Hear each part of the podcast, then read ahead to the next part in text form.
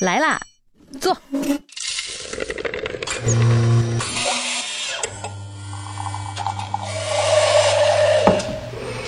您的半拿铁，请慢用。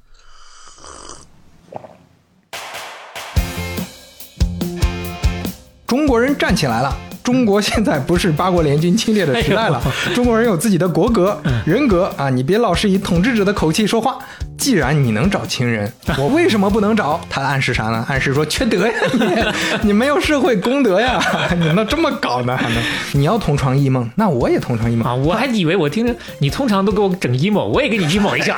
这这这，这是我说的不行，你耳朵不行。水仙花在天然水里能长活，你看放纯净水里过几天蔫了。我靠，水仙在粪水里，这长得还更好呢。那粪水你喝呀，你比天然水好呀。氧气对人体有毒，千万。不要吸氧！你咋才来呢？断水好几天了。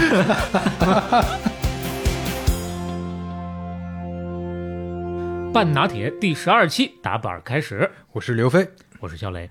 哎，今天咱们就来到了中国饮料故事的完结篇了啊，终章了要，对，终章了，终于要画句号了啊！哎，这个多少有点意犹未尽，但是最后一期一定也是最圆满的一期。对，先把弗兰克立在这儿，我们希望它圆满吧。哎，那那。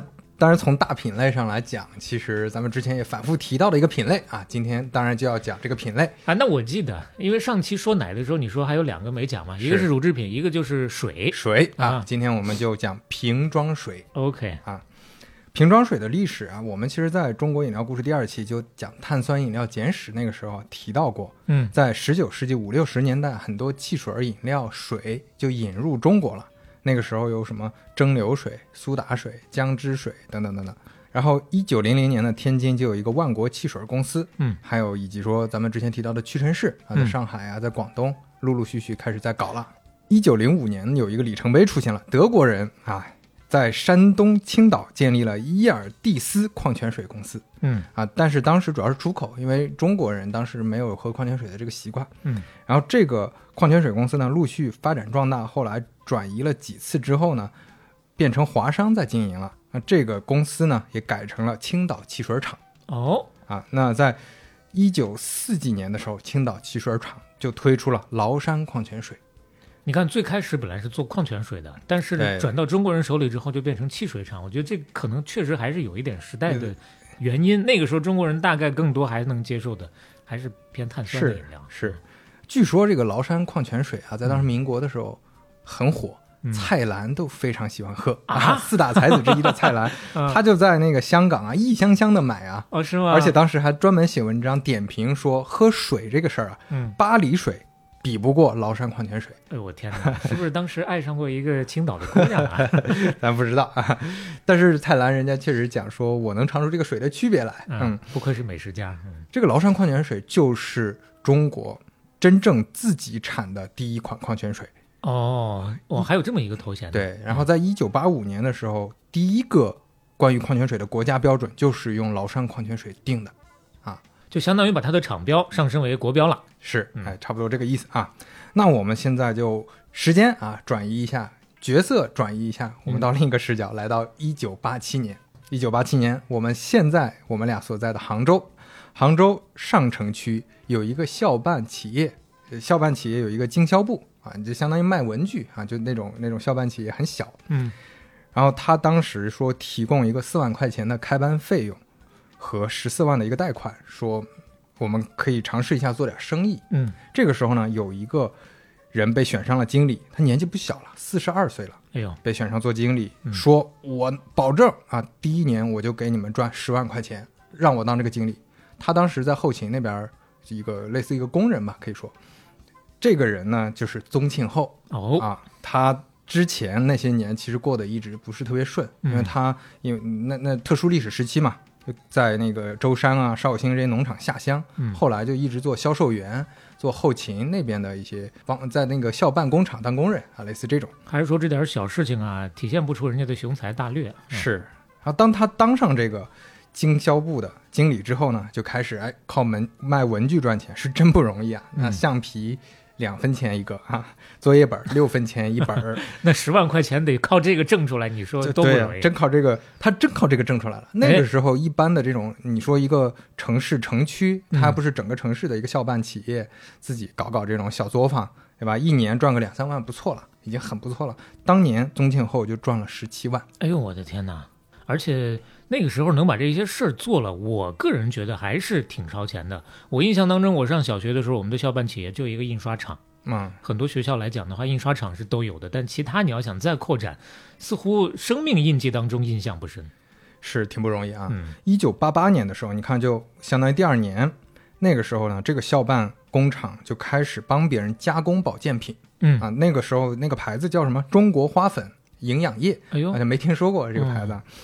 啊，当时宗庆后在加工的时候就在想，哎，保健品这个市场有意思啊，发掘了。那那些年，嗯，我估计后面咱们不知道谁会讲到啊，叫保健品那个市场，是对非常火的那那段时间。宗庆后当时就调研发现，杭州啊这些小学生大家都普遍挑食，嗯，哎，他就找到了浙江医科大学的一个营养系的教授朱寿民，说，哎，我们根据一些中医的食疗原理，我们研发一个专门面向儿童的营养液，行不行？嗯。所以在一九八八年十一月的时候，这个校办企业以前相当于就是生产本子啊、橡皮啊，或者帮别人代工，哎，自己的真正意义上的第一个产品上市了，就是儿童营养液，而且这个儿童营养液是全国第一个儿童营养液，哎，专门针对儿童的，所以说名字起的那也是非常有针对性的。是，然后宗庆后当时名字怎么来的呢？嗯，他。在《杭州日报》刊登有奖征名哦哦，这样全社会证明征名啊，社会上很多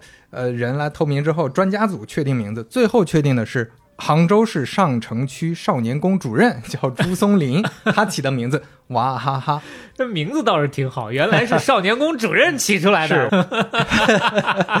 然后跟着这个儿童营养液的这个名字。啊，还还有一个广告也出现了啊，就是喝了娃哈哈，吃饭就是香。你看，一炮而红啊！嗯，娃哈哈营养液，因为之前确实都是面向成人的这种营养品啊、保健品，那面向儿童的，那家长花钱就真的是啊，那就不要钱了，那就跟确实解决父母的诉求啊。他这个广告语打的也特别的精准。是，你说咱们前面说啊，八七年当时他拿下这个经销部主任，嗯，立了个投名状，十万块钱，嗯，那这个儿童营养液赚了多少钱呢？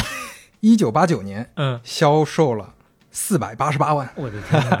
一九九零年，两千七百一十二万。我一九九一年破亿了。一个学校已经完全装不下这种规模了呀！所以当时全国媒体震惊啊，就说这是小学校园校园的经济奇迹。这个娃哈哈儿童营养液呢，就我看到这个名字的时候，我其实想不起来，但是看到广告啊，包括它的包装，嗯，我就发现我小时候真喝过。咱们看一下广告就知道啊。看一下。味道怎么样啊？好喝！娃哈哈是天然食品对孩子们的联合贡献。开饭啦！开饭啦！谁吃面包？我要！我要！我要！谁还吃馒头？我要！我要！我要！我要！我要！小祖宗，你可让我怎么办呀？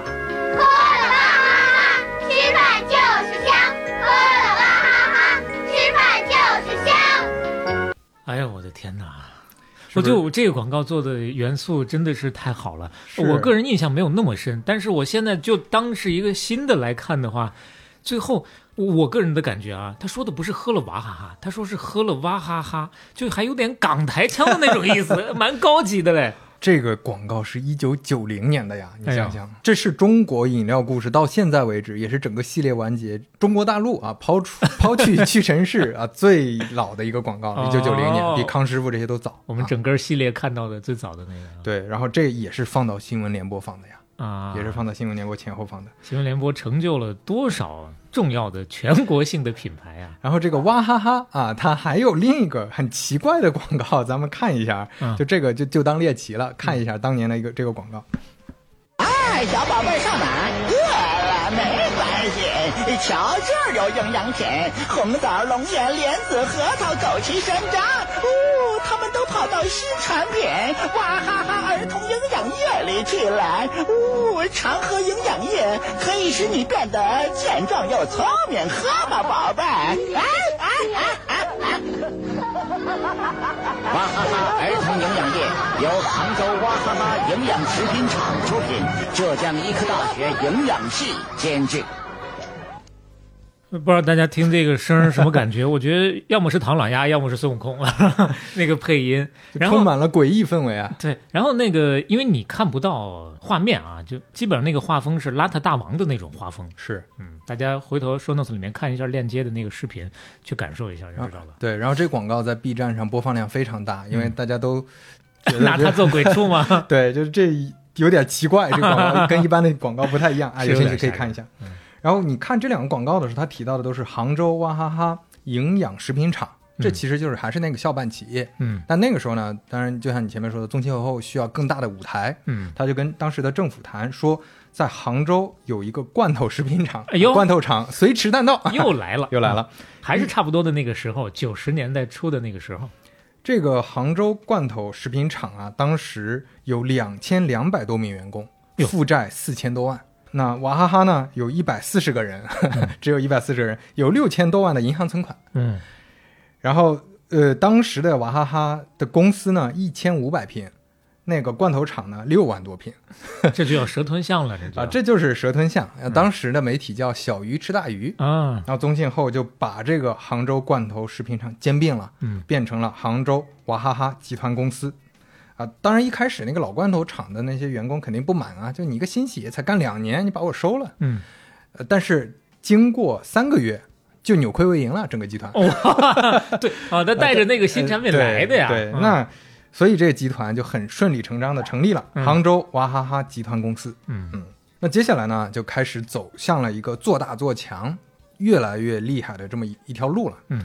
一九九四年的时候，当时国家发生了一件大事儿，就是三峡水库工程引发了很多移民。嗯，然后当时呢，就号召东部的企业去帮扶西部，娃哈哈就支持涪陵地区、啊，就是那个做榨菜的那个啊，收购了涪陵的糖果厂、罐头食品厂、酒厂这些干不下的企业，变成了娃哈哈涪陵分公司，这成为了三峡库区最大的对口支援企业。那个时候收购还叫。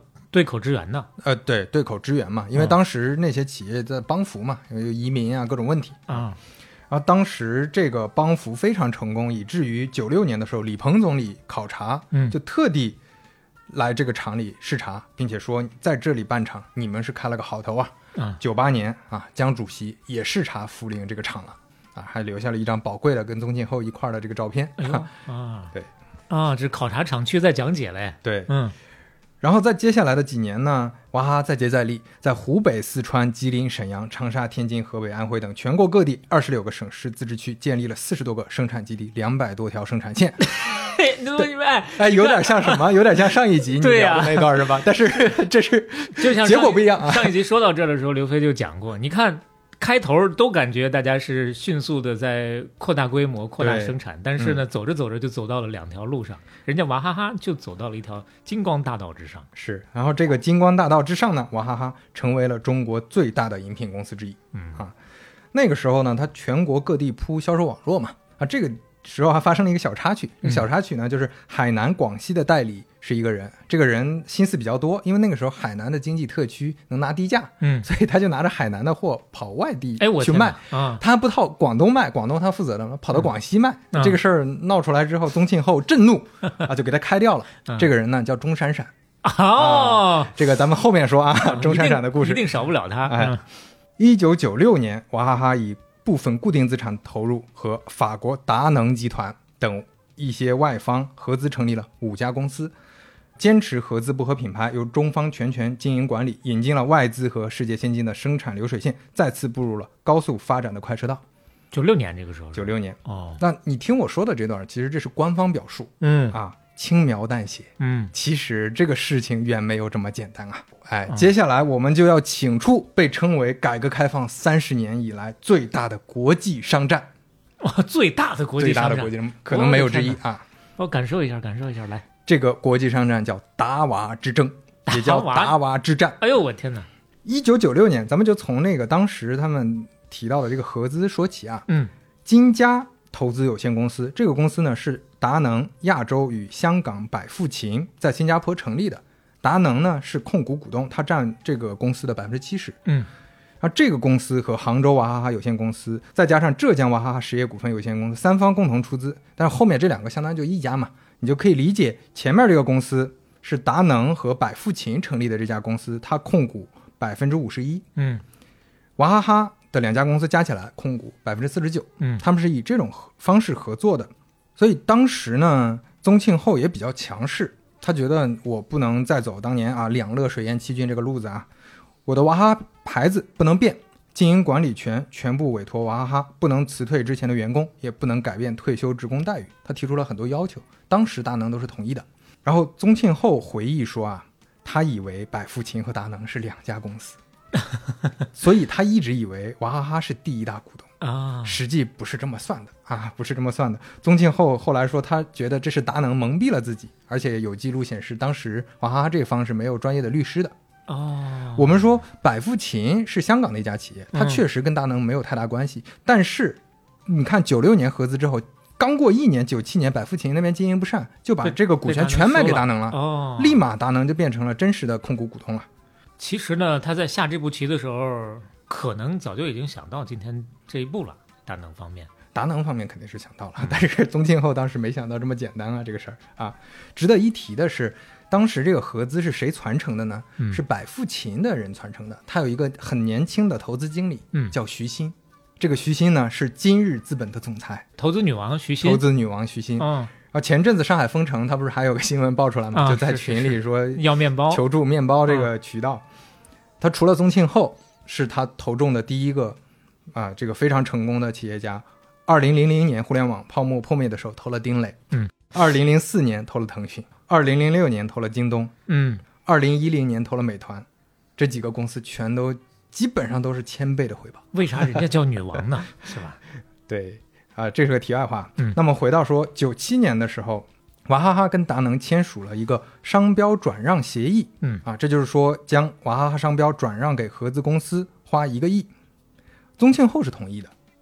那这个事儿，你有没有感觉跟红牛很像？就当时说我的这个娃哈哈这个商标要不要直接转到合资公司下？哦，但是国家商标局没有批准，认为这是国有资产流失。嗯所以转让不了怎么办呢？双方就在九九年的时候签了一个商标使用许可合同，但是这个东西是私下签的，它有没有法律效力另说。但这里面明确提到了，嗯不管国家商标主管机关是否同意商标转让，合资公司董事会都会获得类似于商标转让的使用许可权利啊。他提了这么一句，但没有提到年限之类的，这里面那意思就是永久性的嘛。但是这个、嗯本身这个文件可能就不太存在法律效力，后面又是埋雷了对埋了个雷。嗯，一开始其实合作都挺好啊。宗庆后当时还去达能在巴黎的总部开会，公司门口都会升五星红旗啊。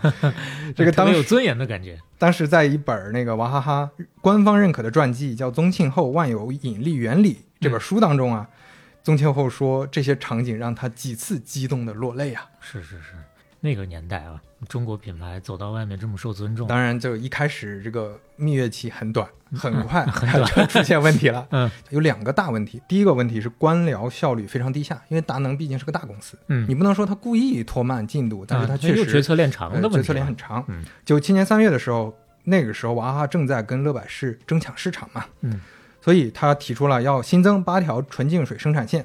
达能就开始本着啊，我研究细节的这个态度，研究了大半年，三月的提出的，到十二月才原则性同意，还没有完全都凉了。嗯啊，还有什么投资奶粉厂啊等等这些计划全都搁浅嗯延后。然后宗庆后甚至在一九九八年一月的时候，直接给亚太区的负责人秦鹏，嗯啊，这个达能的负责人写信说，请尽快答复，若不愿投或投不出钱，亦请尽早告知，我们自己设法投资。最后希望办事要有效率，做人要讲信用，光空话讲讲是没有用的啊。就差直接骂街了。第二呢，第二个问题呢，就是同床异梦。啊，嗯这个是怎么回事呢？财经作家吴晓波老师啊，他当时采访娃哈哈内部的人士，嗯娃哈哈其实一直特别想要一个酸奶免冷藏技术，达能那边有，达能不给他们，这是当时在酸奶这个品类上赶超乐百氏的一个很重要的东西啊，嗯但是他不给啊。娃哈哈内部的人就觉得达能这不就跟两乐一样吗？就嗯之前那个历史再次验证了，感觉是啊。而且更麻烦的是，实际上在九六年到零六年这十年间啊，达能疯狂收购，其实就是做财务投资，嗯收购和投资了伊利、光明、汇源、蒙牛以及乐百氏，他直接把乐百氏给收了。当时在投资蒙牛的时候，达能其实就压根儿没告诉光明，就他会经常做这种操作。当时光明的总经理王家芬在媒体采访的时候，他就说，他得到这个消息只比媒体报道略早。就他作为一个，他说光明是在前的，光对啊，光明在前，投资光明在前，我已经是达能系的了，结果达能不告诉我，又收了一个蒙牛，嗯，那这这什么意思嘛，对吧？所以他说老外在中国很喜欢玩这种游戏，两边的人都觉得很生气，他利益最大化。是，我觉得印象当中，为啥刚刚第一时间想到乐百氏呢？也是因为乐百氏的创始人，呃，当年在被排挤走了嘛？对，排挤走的时候，那个时候留下的一些谶语，对，现在再来看的话，确实涉及到外资的打法跟我们当年的认知确实不太一样。大公司是财务，嗯，主要看财务嘛。所以零零年的时候，达能控股乐百氏了，收购的过程中，宗庆后都几乎没有参与。宗庆后后来就控诉。说达能一直将他排除在外。嗯，达能这边解释呢，我们一直希望宗庆后先生啊能够参与到谈判中，但是我们邀请不到啊。就这句话就感觉就是有点扯了啊，咱就不不多评价。宗庆后当时在零一年十月的时候还提交了一份娃哈哈乐百氏整合方案，希望娃哈哈主导成为中国水市场的整合者。嗯，达能拒绝了。啊，宗庆后就说：“你通畅一梦，那我也通畅一梦。”他到后来甚至说了这么一句话：“通什么？”同床异梦哦，同床异梦，对对，你要同床异梦，那我也同床异梦啊！我还以为我听着你通常都给我整 emo，我也给你 emo 一下，你这这这，这是我说的不行，你耳朵不行。宗庆后后来真说了一句话是：既然你能找情人，我娃哈哈为什么不能找？我也要出去搞。所以娃哈哈就其实是有点像在背地里做了，就是他通过注册海外离岸公司，嗯，外资企业的身份到国内。找合作方建立了三十九家非达瓦合资公司的公司哦，学会了。那你看起来都是外资企业，我是引进外资，但实际上背后你一查，全是宗庆后和他老婆孩子啊，以及他的自己人，可能在 BVI 注册的。这呃对，这真有 BVI 的，嗯，真有 BVI 的。然后跟合资公司几乎一样的平行企业，就是两波啊，一波是跟达能的，一波是不跟达能的啊，还是那么反应快啊，生产一模一样的产品啊，嗯。那但是有点奇怪啊，就按理说这么大张旗鼓的搞，你哪怕暗地里做，这三十九家公司都起来了，那达能肯定知道的。但是当时的达能亚太区总裁，刚才说的秦鹏，他没说什么，因为当时觉得娃哈哈财报确实还挺好看的，他也不愿意多管，就睁一只眼闭一只眼了。甚至说宗庆后后来赶走了达能派驻的财务总监、技术总监之后，他也没说啥啊，就这么让他做下去了。但是转折就发生在秦鹏调走了。秦鹏干别的去了，亚太区的总裁换成了范艺谋。哎，啊，这个范艺谋听起来是中国名，但是实际上是一个法国人。这个范艺谋不要小看他，现在只是个亚太区总裁，他之前是达能的 CFO，之后也是达能的董事会主席兼 CEO，一直到二零二一年。他上任之后表示大吃一惊啊，怎么还能这么干呢？对啊，只有我们干别人，怎么还能别人背地里跟我们搞这个呢？就这不是这都不是出轨了，这就是分居了呀！你。然后宗庆后当时这些甚至做到了什么财务两边都分割起来了，就是那些经销商啊，一半的钱打到合资公司，一半的钱已经打到那边去了，明目张胆，明目张胆了。哎，所以零六年四月，达能的总裁还不是这个范一谋啊，达能的总裁利布亲自出面说，可以用四十余元的净资产价格并购娃哈哈其他这些非合资公司的股权。同时，就相当于把他那些非合资公司也收回来，买进来啊，全都买进来了。然后以为要直接把那四十九买了，把娃哈哈直接踢出去呢。是，然后同时呢，给宗庆后和其他股东什么六千万美元的补偿。但是啊，你注意刚才提到了一个词儿，净资产啊，达能是按净资产算的，这个价太小了。我一年那个时候做几十亿，已经能赚几十亿的时候，你给我按净资净资产算，就是厂房值多少钱，员工值多少钱，他这么算的。嗯，那宗庆后当然不同意。所以，哎，这就开始了，达瓦之战正式开幕。零七年四月三日，《经济参考报》发表了一篇文章，标题是《宗庆后后悔了》。呃，这里面这么写的：由于当时对商标品牌的意义认识不清，使得娃哈哈的发展陷入了达能精心设下的圈套。嗯，然后宗庆后说，由于本人的无知与失职，给娃哈哈的品牌发展带来了麻烦与障碍。现在再不亡羊补牢进行补救，将会有罪于企业和国家。我们中国的企业在中国的新闻和话语体系之下，还是能够占到一些优势性的，能占到一些优势。两边呢就开始口水战啊，这大概就是争论说，达能之前没有帮我娃哈哈，娃哈哈自己搞搞出名堂来了啊！现在他过来说要低价收购，那我肯定不干。但达能就说，咱们按合同来，咱们这其他的别说，按合同来。所以他在外面搞的这些个公司到底是违不违反违合同的？违反的当然是违反合同的。他就是说按合同来，娃哈哈这个商标是合资公司的，你非合资公司就不能用。咱们先把这个事儿解决掉。当时宗庆后还是在打民族牌的，他当时在媒体说：“中国人站起来了，中国现在不是八国联军侵略的时代了，中国人有自己的国格、人格啊！你别老是以统治者的口气说话。”他就打了民族牌啊。虽然你刚才说了，就中国的企业在中国媒体上好像比较擅长，但是这次打民族牌反而没有起到那么大的效哎应。大部分舆情其实是觉得他不占理的。哦，为什么呢？四月十二号，你看没过去多久啊，范艺谋啊，刚才提到亚太区那个总裁，嗯，接受《二十一世纪经济报道》专访，他指出说，首先宗庆后违反了合同，这个是板上钉钉的事儿。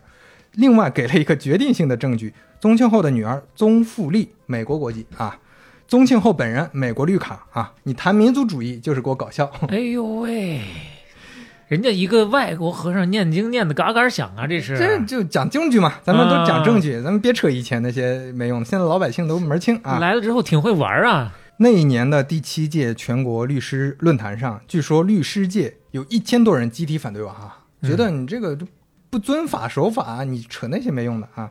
很多投资人和商业人士也表示说，契约精神才是最重要的，商业规则才是最重要的。咱咱们现在是法治社会了，你不能给我搞这些东西。当时甚至啊，中欧国际工商学院的名誉院长刘吉教授就说，姑且不论。啊，娃哈哈是不是民族品牌？纵然你是民族品牌，也不能破坏商业游戏规则，这是个心态问题啊。商业问题的解决有一套成熟的解决方案，不要动不动就上纲上线。其实这很幼稚。所以说，娃哈哈宗庆后大公司幼稚病，当时媒体都在都在传这个说法。哎呀，我的天哪，真的我小人之心一下啊，就希望所有的这些个言论以及有这些言论的人，这辈子都不要双标。那这个事儿上，这个事儿上，大家讲讲。这是讲道理嘛，在这儿讲道理一点问题都没有，就别到其他地方再不讲道理了就行。是，当然前面说的这还是口水仗，口水仗没有用，口水仗意义不是那么大，还是得动真格的。嗯，首先呢，达能它本身就是个跨国集团嘛，所以它在全球启动了法律诉讼，瑞典斯德哥尔摩、美国洛杉矶、英属维尔京群岛啊、意大利、法国，一切跟这个非合资公司有关系的这些外资企业。都被起诉了啊！在在哪注册我就去哪告你。对，然后在中国也发动了攻势，在杭州、桂林、新疆、山东、沈阳等等等等这些合合资公司的注册地都提起了法律诉讼。大公司还是牛啊，法务团队都是必胜客呀。所以咱们稍微说一说这个细节啊，就是核心他们争的点还是在商标权上。嗯，这个商标权跟红牛是何其相似呀。嗯，但是正好这个是反过来的，红牛是国外的商标，娃哈哈是国内的商标。我们回到时最开始那个时间啊。零五年的时候，范艺谋就向娃哈哈提出了一个修正商标使用合同签订许可协议，就是说只有和合资公司生产的工厂有权利使用娃哈哈商标。这个许可协议是双方都承认的，这个没问题，这个完全没问题。这是零五年的时候，在之前前面咱们提到了，你还记得有一个有一个私下的协议吗？嗯，这个私下的协议是在九六年和九九年都能找到有一个转让合同，达能就表示我认为这个转让合同是有效的。但是这个转让合同不是特别合法，因为咱们前面提到商标局没有同意嘛，所以这是个有点像君子协定的这个事儿。嗯，而且娃哈哈找到一个漏洞，这个漏洞就是刚才说的零五年那个协议。他说：“哎，你既然零五年你给我签了一个许可协议，那你为什么说九六年那个转让合同是有效的？你如果九六年那个转让合同有效，你为啥零五年还要再给我签呢？”嗯，他找到这么一个漏洞，这这个逻辑上也确实说得通。所以呢。商标是归娃哈哈集团所有，非合资公司所有。那如果这么说的话，那我那些非合资公司，我娃哈哈授权他们用，那我就授权了，嗯，你管不着。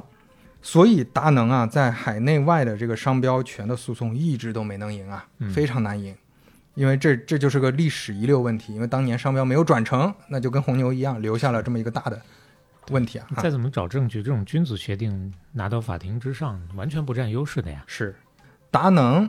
是占一个优势的，占了一个优势就是说，宗庆后自己独立出去的这些公司能不能用娃哈哈商标这件事儿上呢？达能其实还是有一些话语权的，还是占点优势的。他可以要求，因为他是大股东嘛，我可以要求他们不能授权、不能使用啊。但是他不能要求商标权是归我的，他没法主张这个。嗯，那他只能管后面，管不了之前嘛。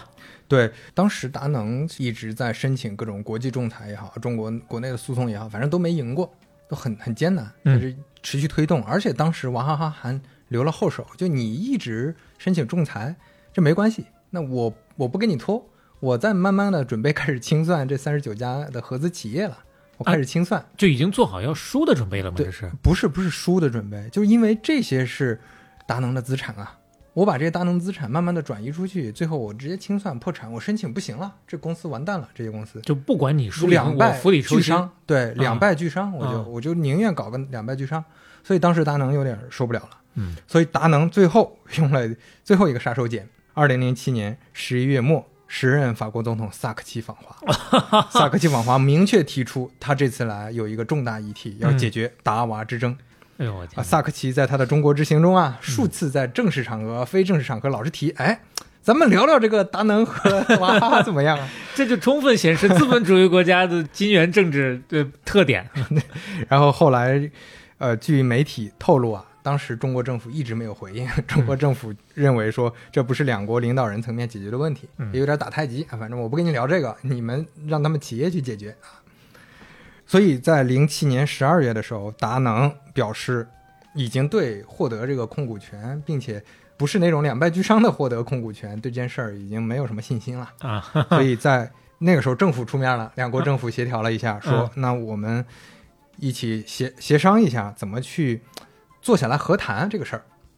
听到这儿，可能我不知道你啊，反正我觉得达能还是比较可怜的那一方。我完全没觉得，就是你你你，毕竟你按逻辑来，人家是大股东，嗯，对吧？有有控股权，结果你这个乾坤大挪移，把这个事儿做成了，然后 这一看，哇，我已经不是老板了啊！从程序正义的层面，对我那，但是你从这个根儿上来说的话，我还是因为有当年两乐水源趋金的事儿，总归是对于外国你可能有些对。对民族情怀，或者说怎么着，你毕竟我依然坚定的觉得，站在达能的角度，也像之前的两乐一样，看上了不管是说现在的娃哈哈，还是你刚才提到乐百氏之内的所有的那些他们的渠道，然后呢，慢慢的把品牌在做死，这样呢，他们就可以鸠占鹊巢。对，当然这个过程呢，我们可以说，它或许在程序上依然是正义的，但做事方法还是。不太符合我们本分人的这种认知，对，但但但我我是觉得是这样，就商业里面没有什么所所谓的那个善恶善恶，对，就你为了这个目标，大企业大企业的打法，但是这次其实娃哈哈反击的也还不错，嗯，所以我其实想说的是，达能在这个时候啊，就和谈的时候说好啊，现在咱们能不能我把股份卖给你？我不买了，我把股份让给你。但这个时候你就发现，这个资本家的嘴脸就确实出来了。资本家的嘴脸就是开价多少？这前面记得是按净资产吧？嗯，现在不按净资产了。我卖给你的时候，我按市盈率了。当时说四十亿，嗯，买回来嘛。但现在说，哎，我卖给你，卖给你给那个多少钱呢？两百亿啊，两百亿卖给你，你要不要买？滚吧，不要。然后那娃肯定不同意嘛，所以两边就继续耗。当时在《宗庆后万有引力原理》这本书中提到，娃哈哈花了一亿人民币以上的诉讼费用。嗯，达能花了多少呢？据他的财报显示啊，零九年法律诉讼费用已经达了达到了五点七亿。你看看，这 hold 不住了，达能也 hold 不住了。嗯，但是你话说回来，确实大集团资本雄厚，在这个事情上，他花的钱多，绝对还是有效果的。要不然我估计他都坚持不到这一步。呃，那他是主动出击反，娃哈哈又没诉讼，他是反击啊，所以一样得花钱嘛，道理是一样的嘛。零九年九月三十号，国庆节的前一天，达能和娃哈哈同时通知媒体，达能娃哈哈和解分手，终止一切法律流程，达能将百分之五十一的合资公司股权出让给娃哈哈。当时的消息是，娃哈哈支付的三十亿人民币也不多，最后就还是达能让步了，我妥协了，就这样了。那就相当于认输了呀，认输了，嗯。但是这次达娃之争呢，虽然相当于落下帷幕了，但是娃哈哈也很疲惫，就那几年打的也很累，嗯，而且从一三年开始，娃哈哈就有点走下坡路了，是。啊，娃哈哈在二零一三年是它的巅峰时期，嗯，那因为刚才我们提到达能收购乐百氏，这是一个达娃之争的一个导火索，一个重要的导火索，所以咱们也要聊一聊乐百氏，哎，要说一下了，一九八八年。广东太阳神横空出世，那是中国保健品的第一枪嘛，对吧？之前咱提那个五零五神功元气袋呀、三株口服液啊、以以力神那期，嗯，对，都是那一批。刘飞印象最深的，张口就来的就是太阳神。这太阳神啊，九零年营收就二点四亿嗯，啊。当时广州有一个小地方叫小榄镇，有一个团委副书记兼镇办制药厂副厂长哈、叫何伯权，哎，他萌生了一个创业的想法，所以当时他租了一个租了一个品牌叫乐百氏啊这是他租来来的呀对，哦他跟镇政府呢申请了接近一百万的启动资金，创办了中山市乐百氏保健制品有限公司，邀请了四个同学当合伙人，在一个十三平米的小房间开始创业。那当时跟中山医科大学呀、啊，广州微生物研究所等等这些权威机构，大家一起去开发这个产品。几个月后，乐百氏乳酸奶正式上市，品牌口号是“新一代人体高级天然保健饮品哦，最开始是这个啊，”，它是主打保健品的。但是，后来大家对它的认知变成酸奶，小孩喝的。前几期谈到 AD 钙奶的时候，AD 钙奶是娃哈哈，不是刘它。刘飞讲过说，比娃哈哈更早的是乐百氏是搞这个东西，是是是嗯在九二年的时候，乐百氏的年营收突破了八千万啊！九三年，乐百氏成为全国乳酸奶的第一品牌。那个时候，在全国啊提乐百氏就等于酸奶，提酸奶就等于乐百氏，就是它是一个品类心智。又是一个占领用户心智的早期案例。呃，但是从九八年之后呢，乐百氏的业绩就没有太大变化，确实也不小了，每年是十几亿，但这十几亿就没有太多变化。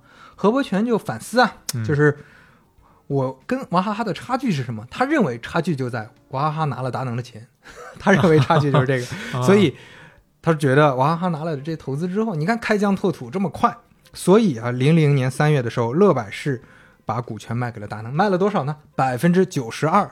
哎呦，基本上就全搂了。小榄镇政府占百分之五，何伯权和他那四个同学大家占百分之三。嗯，那你你一一看就知道这个结局，基本上大家就能随时就。可以把你踢出去啊。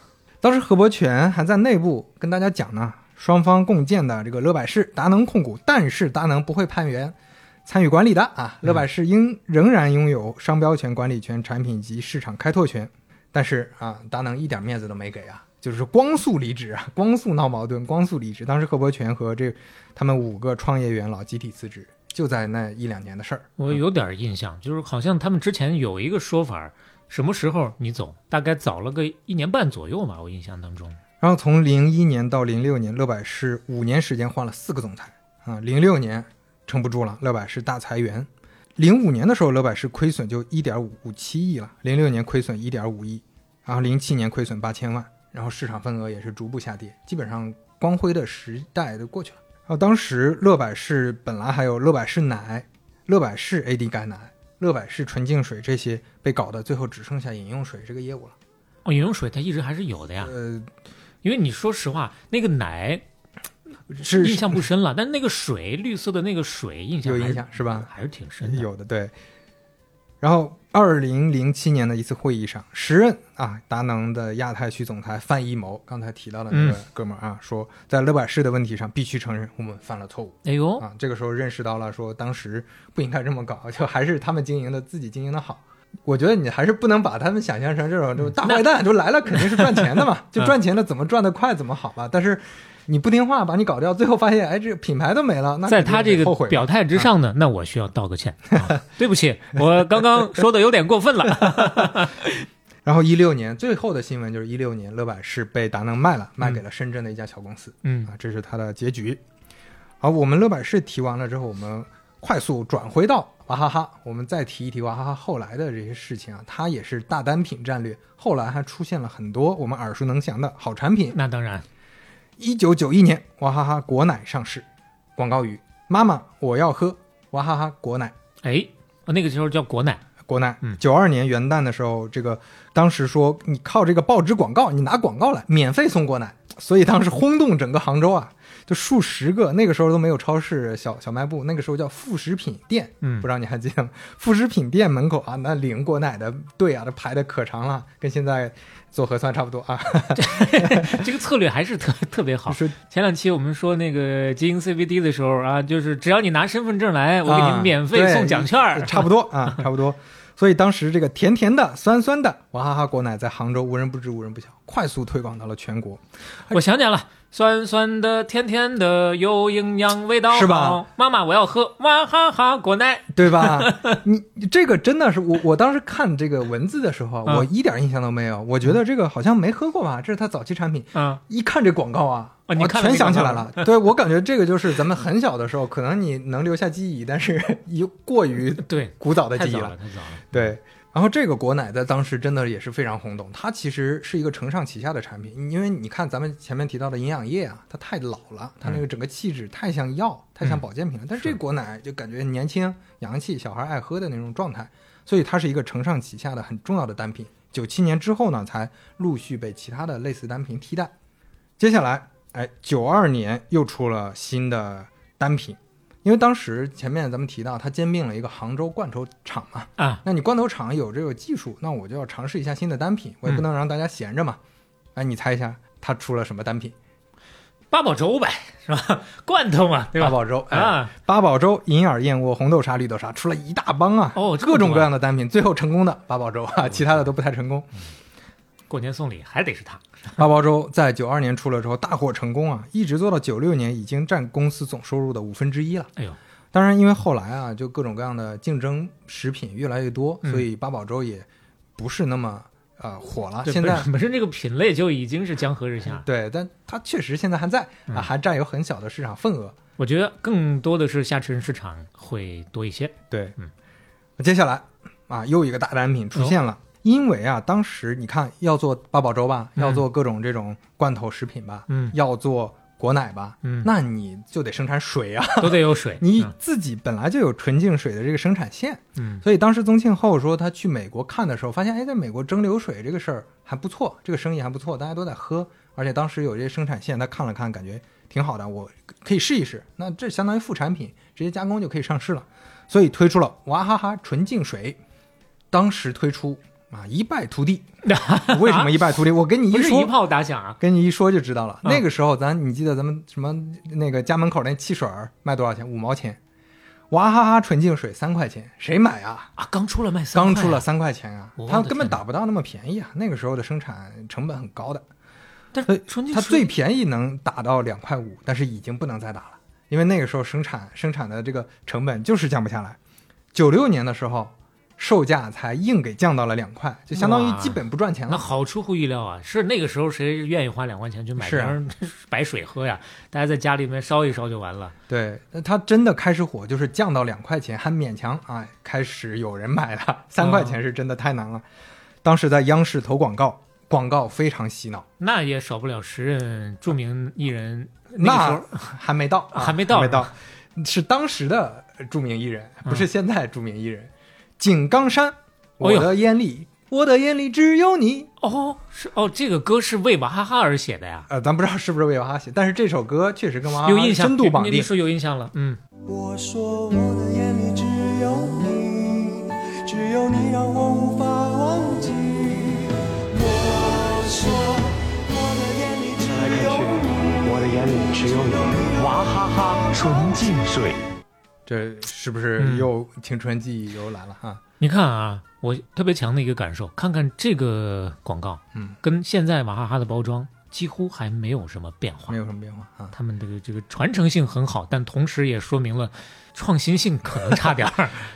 然后井冈山呢，在当时这个那那一幕我印象特别深啊，就他拿着矿泉水瓶，我的眼里只有你啊，我用矿泉水瓶去看你，把它当成一个望远镜印象很深刻来。找姑娘，嗯，然后后来呢，还有毛宁，心中只有你啊，眼里有你不行，心中还得有你。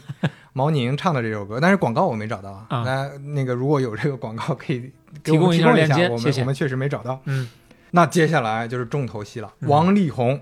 出场了，爱你等于爱自己，咱们也一定要回忆一下这个广告了啊！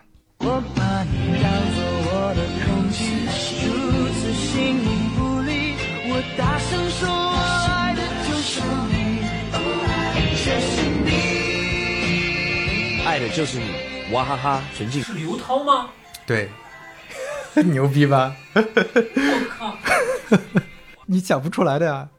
我竟然在里面看到了刘涛，非常年轻的刘涛啊！当年我们看这广告的时候，肯定大部分人不知道不认识刘涛的，他不认识刘涛。就像上前几期我们看那个酸酸乳的广告，王心凌是主角的，看到了金世佳。对哦，这个王力宏主角的看到了刘涛，当时也就是请来拍一个广告片儿的那么一个而且小角色。你要想这广告，那真是国民广告。前面的很多广告可能还是小众的，这广告人人都看到，人人都有印象。但是没想到这里面女主是刘涛，哦，所以你看他打的这个感情牌，你就很容易理解了。这感情牌里面每一个广告，甚甚至歌名里都有你，嗯对吧？就是这是我们这个情侣之间、朋友之间大家喝的一个东西，啊就比较年轻化了。还是有它的定位在的啊。然后九六年纯净水销售额一个亿嗯啊，但你别看它一个亿，啊，它广告费五千万，一半的钱拿来打广告了。嗯，然后后来这个纯净水包装直接印上了，全国销量第一，那个时候可以这么印的。那时候广告法不管。经销商那一看，哇，全国销量第一，那有信心啊，我买我买了，所以就越来越火，越来越火。所以在二零零零年之前啊，娃哈哈纯净水是一骑绝尘。为什么提到二零零零年呢？二零零零年纯净水娃哈哈做到了二十个亿，嗯但是二零零零年遇到了世纪水战啊，这个我们后面再说，啊，后面再说呀。后面再说。我们先把那个娃哈哈的这些单品简单捋完啊。嗯 AD 钙奶九六年推出的，它就是咱们前面讲到了嘛，就是有呃维生素 A、维生素 D 还有钙。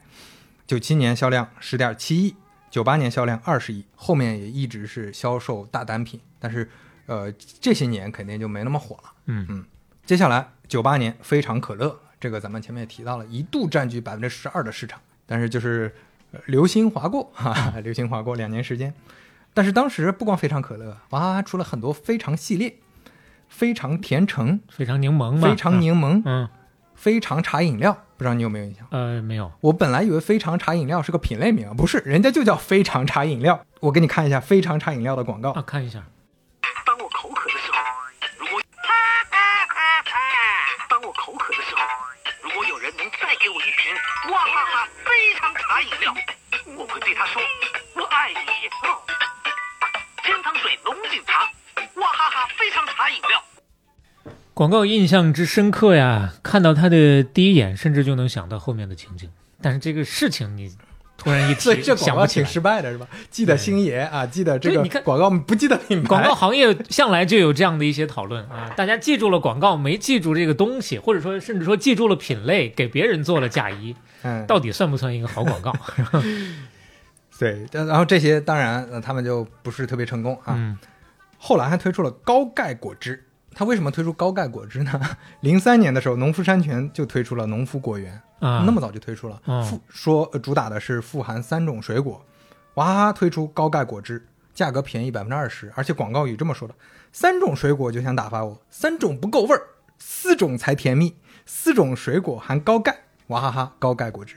头一句多少有点印象，但是当时说啥也想不到，那是针对农夫果园来的。是，呃，宗庆后当时认为什么呢？认为果汁饮料它是没有品牌属性的，嗯所以只能打价格战，所以他一直压价，一直打这个，最后就输了。嗯 因为现在我们回头看，其实你发现鲜橙多呀、果粒橙啊这些品牌其实还挺成功的，嗯相对来说挺成功的。零四年推出了激活，第一年十个亿，啊、第一年就是它最辉煌的时候了，后面陆续减少，现在也有，但是比较小。嗯，就前两期我们谈到这功能饮料啊，激活呀、脉动的时候啊，当时没太意识到，后来减的时候才突然反应过来，哦，激活跟脉动不是一个东西。刚开始的时候不知道脉动是啥，更多印象里面是激活，后来就没动静了。可能比较早啊、嗯啊！他后来还在零四年左右还做了很多跨行业的品类，比如娃哈哈方便面啊，娃哈哈香瓜子啊，娃哈哈童装，娃哈哈沐浴露，哎呦我啊，天呐，做了非常多东西。那真的就是全渠道什么都做了。呃，对，所以但是后来其实呃，有的呢是卖了一些，卖的不好；嗯有的呢是想了想，哎，算了，就不搞了。嗯它都都不太一样，反正最后都没太搞起来。那媒体我查到一个说法呢，是说娃哈哈意识到在日化行业和保洁竞争还有些力不从心，及时悬崖勒马，近两亿的设备闲置在工厂里，由此看出宗庆后超人的魄力。那但 他是用这事儿还得超人，哎呦我天哪，好吧。就，就这事儿说超强的魄力，然后嗯。我一看我就觉得，哎呀，这个你咱们就不多评价了，就硬硬说了，这就是我嗯感觉确实那个时候拓品类没太想清楚啊，嗯这个大概率就是没太想清楚。所以你看到到这个阶段啊，这么多年了，除了八宝粥、纯净水和 AD 钙奶，没有啥成功的大单品。所以啊，回到老本行，靠原来做营养品，重回霸主地位。那小磊，你说他做的是哪个单品？我蒙住了，我蒙住了。咱们前面说了，果奶，果奶被差不多被 AD 钙奶替代了嘛？嗯，AD 钙奶后面很快又被一个新品替代掉了。这个新品就是零五年推出的营养快线，哦 是不是突然感觉这就串起来了？啊，这不就是大号的 AD 钙奶吗？这是啊，哦，是吧？是啊之前没想过这个问题，你一说才明白。这哦，这这这人家就是一条线上，这个单品从来没输过，营养行业、营养保健品行业没输过。那你看，从最早的儿童营养液，现在终于布局到全，相当于全年龄段了，就年轻人也喝，小孩也喝，当早餐用的嘛。按他当时的那个广告，我记啊，得。当时说的是牛奶加果汁加营养素啊，就是个大杂烩，啥都有我。啊广告语就是你说的早餐喝一瓶，精神一上午，还有什么十五种营养素一步到位。嗯不过这个东西，说实话，你一说营养快线，我第一反应还是当年的某条晒干了之后，这玩意儿比避孕套还好，还结实的 一 个负面新闻是吧？对嗯，是。当时它它上市的时候就很贵，四块钱，嗯但是还是快速占领了这个城市呃人群，嗯就相当于五环外的啊这些比较有钱的人群。它比较甜，它又能主打这些个概念，对概念很又能让人开心，又能让人去让人觉得有营养健康。对这个营养快线有多牛逼呢？零九年的时候，娃哈哈营养快线卖了一百二十亿人民币，就这一个单品 卖了一百二十亿人民币，哇，那是很给娃哈哈贡献了四分之一的收入。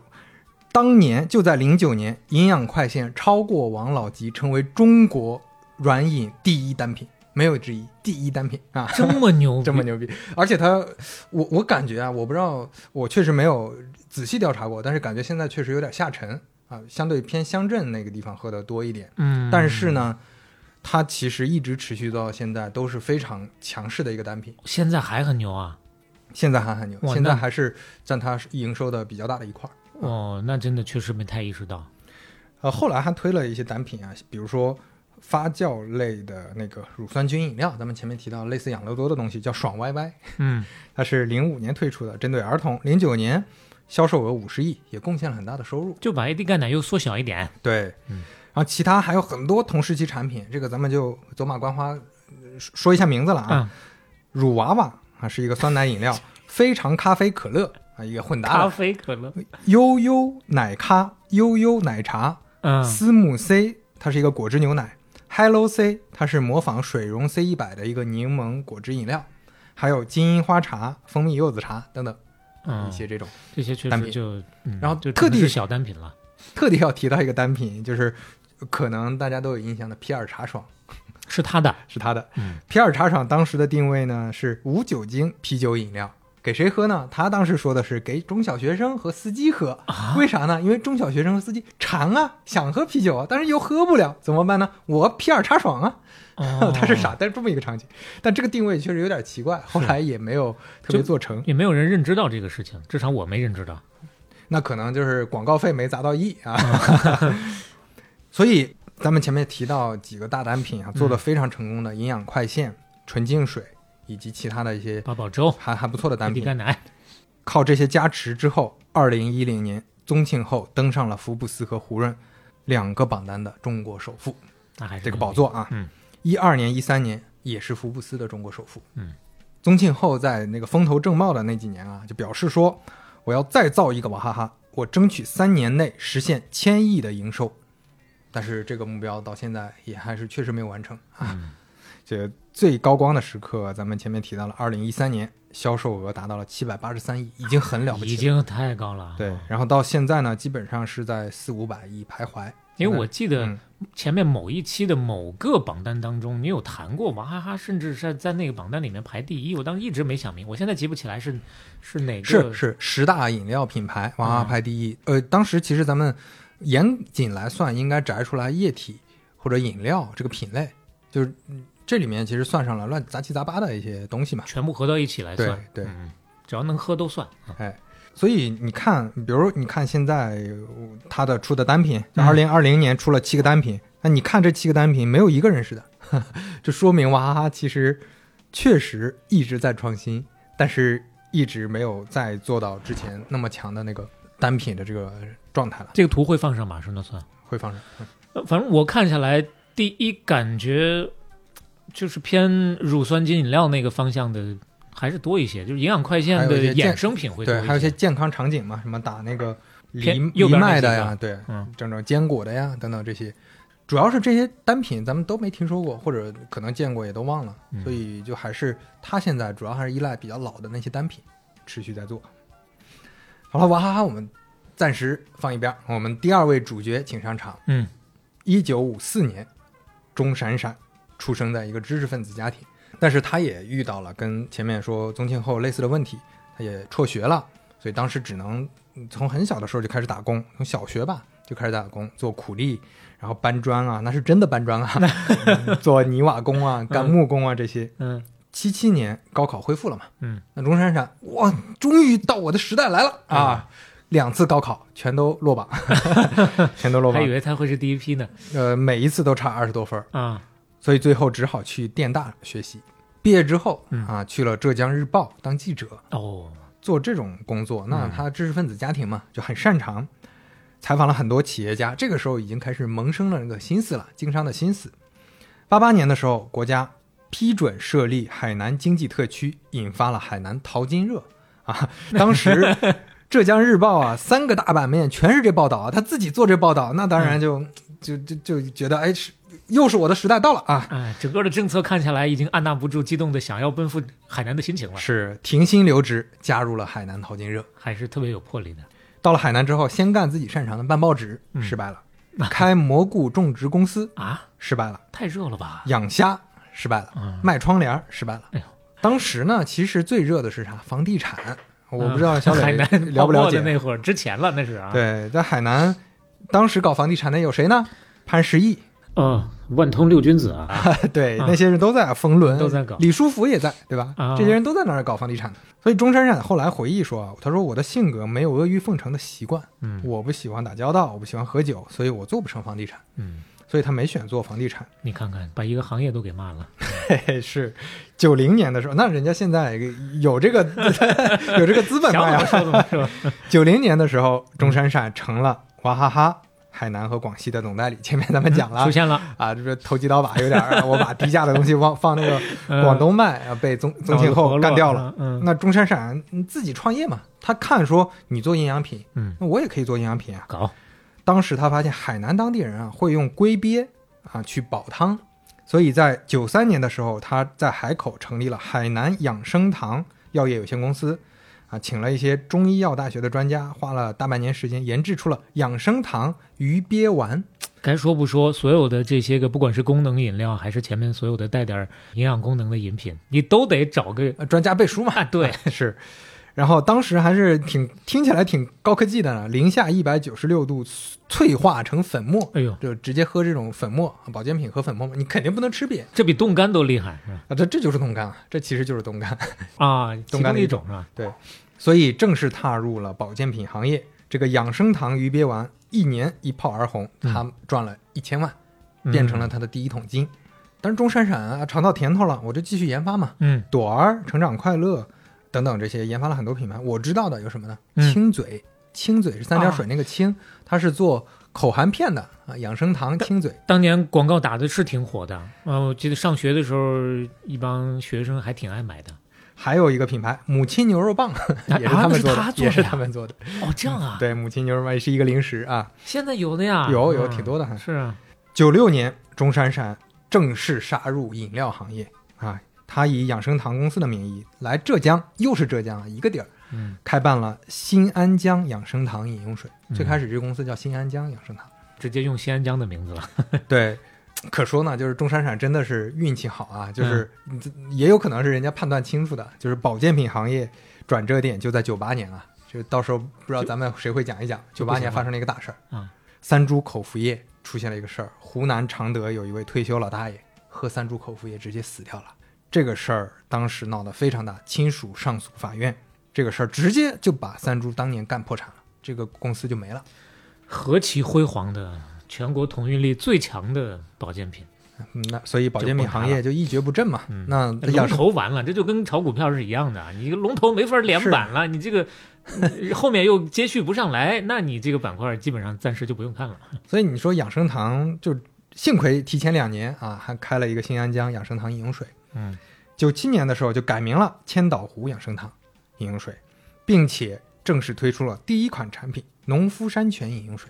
哎呀，那个时候农夫山泉有点甜，那个广告，再加上他那个嘴儿，我的天哪，那个嘴儿啊，可太牛逼了，是吧？咱咱们就你你说一下你刨了这个活儿啊。当时啊，有一个坊间的故事，也也有可能是钟闪闪自己传播出去的啊，嗯就说他当时到上海调研市场，就在静安寺附近去挨家挨户，请大家尝尝尝我们这个水咋样。嗯，当时有一个小朋友喝了一口就说有点甜了，哦嘿嘿，他说哎这个好，啊。从此之后就变成了广告语。大鸭 skr，哎，这个时候呢，你说广告词儿是不错的，嗯。但是没有很很砸钱，所以农夫山泉也没有很火。嗯，它的转折点是什么时候呢？九八年，这句话上了中央五套世界杯足球赛的广告语：哎喝农夫山泉，看九八世界杯。哦，那个时候，农夫山泉有点甜，变成了国民认知，真的是国民认知了，这就是国民认知。这个这句话，那简直就是你凭十大广告语，这肯定在里边儿。嗯必须的中国历史、近代史、当代史，太成功了。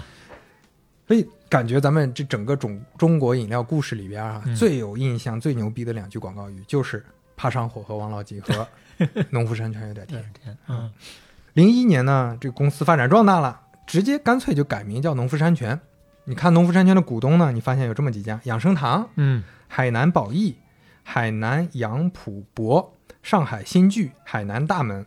你看起来好像是很分散的好多公司啊，其实实际上这就是他的家族企业。啊，这些加吧加吧算起来，他本人持有的股权超过百分之八十四，要不怎么人家能登上中国首富的宝座呢？然后他的近亲啊妹妹钟晓晓等人嗯，五个人持股百分之六点四四，你这俩一加就百分之九十多了。公司核心高管持股比例百分之零点五五。嗯啊那个时候，钟闪闪成功转型做水了，他在跟媒体说呀，他最敬佩的中国企业家，一个是任正非，嗯，一个是宗庆后。哎，啊，你说敬佩是敬佩啊，啊你说尊敬是尊敬，但是打起架来那是一一点不含糊啊，不不含糊啊。嗯，接下来咱们就要讲到今天的重头戏了，世纪水战。要开始了，这个前世纪铺垫了半天了哎啊，完全能拍成一个商战电影啊！你就说中国医疗故事这里面很多，你拍成电影绝对好看。是，二零零零年之前呢，国内百分之九十以上都是纯净水。这个时候咱们就要特地提这个概念。其实前面没有特别强调这个纯净水，跟纯净水相对的是什么呢？天然水。天然水没不是不是没有矿泉，天然水，天然水很贵。比如说嗯依云就是天然水，在那个时候也卖，但是很贵。天然矿泉水我们后面说啊，还是是不不是一个东西，不是一个东西啊。纯净水是什么东西呢？它是经过多道工序处理、提纯和净化后的水，原料是什么？自来水。你嗯你你可以说再再往前倒，那就是地下水，嗯，也就是跟我们平时水龙头里喝的水是一样的。一样的，二零零一年，钟闪闪向媒体做出了一个重大的决定：农夫山泉不再生产纯净水，而且开了一个非常啊旗鼓招展、锣鼓喧天的发布会。嗯这个发布会上，他公布了一个宣传片儿，包含了三个实验，其中一个实验是几只大白鼠分别喂纯净水和农夫山泉天然水，六天之后，喝纯净水的大白鼠只剩百分之二十活着，喝天然水的还有百分之四十活着，啊。这个结果他他没说这个代表啥，但是就给你们看啊。发布会当时还有一句话，嗯这个当时媒体真的是到处都在印啊，都是头版头条去讲啊。科学研究证明，长期饮用纯净水对健康无益。我的天哪！哦，这可是封喉啊，就是一剑封喉啊！我就不想让你活了，他这么干呀？你想想，之前呢，大家是在同一个棚子下面吃饭的，哎现在呢，我不用这个棚了，转手点把火给它烧了。我就给你烧了。哎，你你说刚才说的这句话，他就很，你确实看起来 就有点过分啊。什么叫长期饮用纯净水对健康无益？哎呦我天！后来媒体采访钟山冉说啊，我这个说对健康无益，又没说有害我没说有害啊。哦，就他不是对健康不好，它不加分也不减分，我就这个意思。但是 那一般人看到对这个无益，那当然就是什么了，嗯觉得这个有暗示了。而且当时啊，农夫山泉在给媒体的通稿里标题是这么写的：担心一物一代人，农夫山泉停产纯净水。我看的这标题起的天呐！后来啊，这农夫山泉持续到处播广告，播它的实验啊。另一个实验很类似，什么水仙花在天然水里能长活，你看放纯净水里，过几天蔫了。嗯，这个你确实有点没道理了。你水仙跟人有啥关系？然后宗庆后当时就大怒啊，嗯一拍桌子说：“我靠，水仙在粪水里，这长得还更好呢。那粪水你喝呀，你比天然水好呀。”对，现在很多业余爸妈看的那些伪科学似的啊，拿出两个图片对比，你这个什么轮船的大铁链子泡在水里拿出来之后氧化就变成这个样子了，氧气对人体有毒，千万不要吸氧。呃，对你这个比变得特别吓好人那种是锈迹斑斑的样子嘛。啊，所以当时就那那真的是你把我棚子烧了，我得怼啊。嗯另外就是乐百氏何伯权当时还在呢，嗯他就说我们要思考的呀是应该是争论背后的社会问题。他暗示啥呢？暗示说缺德呀，你 你没有社会公德呀，你那这么搞呢还能？就说当时发布会到后面主题一亮，嗯大家就都明白了。我农夫山泉斥资三点五亿在浙江淳安千岛湖投资生产基地，生产千岛湖的天然水。嗯，这个时候我们就要说天然水和纯净水的区别了。纯净水是没有水源要求的，天然水必须取自真正的天然水源。天然水在包装上就要注明水源地的，这个那个年代大部分玩家是没有条件做这个东西的。嗯所以那我把你棚棚子拆了，我这个棚子还有个条件，你还不能 很快的抄我的这个东西，是所以就开始嗯大家互相掐架了啊。首先，农夫山泉发布会结束之后一个月啊，娃哈哈、乐百氏等六十九家企业，基本上就相当于除了他之外的玩家的做纯净水对的，组成联盟声讨农夫山泉，嗯说天然水是水库水，嗯它也不是什么什么山泉水啥的，水库水那不也是人造的吗？而且还有可能造成污染呢。嗯那水库水就真的比地下水干净吗？你自来水干净还是水库水？几天之后，娃哈哈以不正当竞争为由也起诉了农夫山泉。农夫山泉反过来也以同样的理由把娃哈哈也告了啊，大家互相索赔，互相告。后来有媒体采访钟闪闪的时候，钟闪闪非常淡定坦然说：“有人说啊，我们是叛徒，我倒认为我们有点像啥呢？我们像哥白尼，真理越辩越明，嗯所以这也是一场意识革命。他都把自己当哥白尼了，这简直就是你们把我烧死呀！我是哥白尼啊，烧死了布鲁诺，但是差不多意思啊。定位选择的特别好。最终啊，农夫山泉被罚款二十万元，嗯，但是不重要，不重要，这真的不重要。农夫山泉的广告全打出去了，天然水比纯净水健康的这个观念已经深入人心了，没有人关心你这个逻辑上到底是怎么讲的了。钟闪闪，你你说当年在浙江日报那些经历，真的是不愧是媒体人出身啊！嗯这这营销真的太熟了，非常懂怎么去打这些广告。该说不说这个认知确实对我也有影响。嗯，在科学的角度咱也没研究过，但我基本上啊对你这么现在说下来，我想想这个认知，反正我是认的。所以是啊，你就 但当时到底科不科学，咱不知道。对你当时看的那广告，你嗯看到那一句话，你肯定是认的嘛，嗯因为你没有再深层次想一层了。那其他那家那些家没有投这么高的广告预算，而且嗯我确实很难呛说，我可以逻辑上解释，但是我很难呛说你的不是天然水，这个是没法儿嗯，是扳倒你的。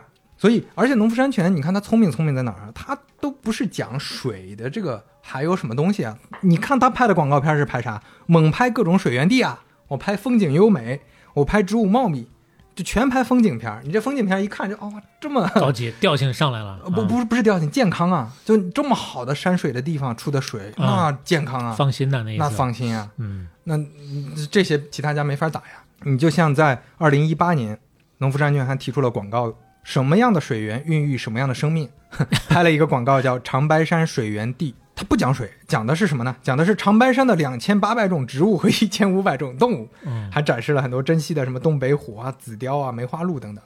大家就看看完风景之后，觉得哇，这水对吧？这感觉来了，这完全不一样。它它在第五层。所以农夫山泉一路起飞。你看世纪之战之后，零六年就登上了王座，稳稳的第一，一直到现在都是瓶装水第一名。好，我们刚才说了，那个娃哈哈到后面其实有点打的比较艰难。那接下来呢，上台的还有这么几位啊，跟那个农夫山泉打擂台的还比较能打的。嗯，第一位上擂台的，我们之前的老朋友了，康师傅。哦，康师傅在二零零六年的时候，他也很懂营销。咱们前面提到了，统一做个东西，他就抄过去营销一下。康师傅当时推出了什么水呢？矿物质水，他那个叫矿物质水啊。啊，当年一个叫法，当年非常成功，嗯非常成功。零八年的时候，康师傅在新的宣传片中加入了优质水源的描述。优质水源，这不是农夫山泉独家的吗？我也有优质水源了啊！它直击你的命门啊我这个打个棚子跟你一毛一样，嗯，市场份额瞬间迅速超过了百分之二十五，已经超过了娃哈哈和农夫山泉了。当时这个市场份额就是第一啊，没有没有，就啊啊就就已经是在零八年就到那个阶段了，到那个地步了，这是很很很了不起的啊。嗯接下来又发生了一件事儿，就是所以这这就是为什么现在我们再看康师傅好像就没有这个矿物质水这个这个说法，这个单品了，对，康师傅的水厂，我不知道你还记不记得，在杭州建的第一个水厂，当时还是生产冰绿茶的，九四年就建了。嗯所以这个杭州水厂呢，一直在帮他们做水嘛，就水的单品都从这个厂里出。零八年七月十七日下午，两名学生模样的人趁保安不注意，从西门进入厂区内。不停拍摄照片，后来被保安发现，删除照片并离开。没过几天，这个照在天涯没有没有照片，在嗯天涯论坛一篇名为《康师傅，你的优质水源在哪里》的文章在网上疯狂传播啊。文章作者说自己潜入了康师傅杭州水厂，发现康师傅说的这个优质水源是什么水呢？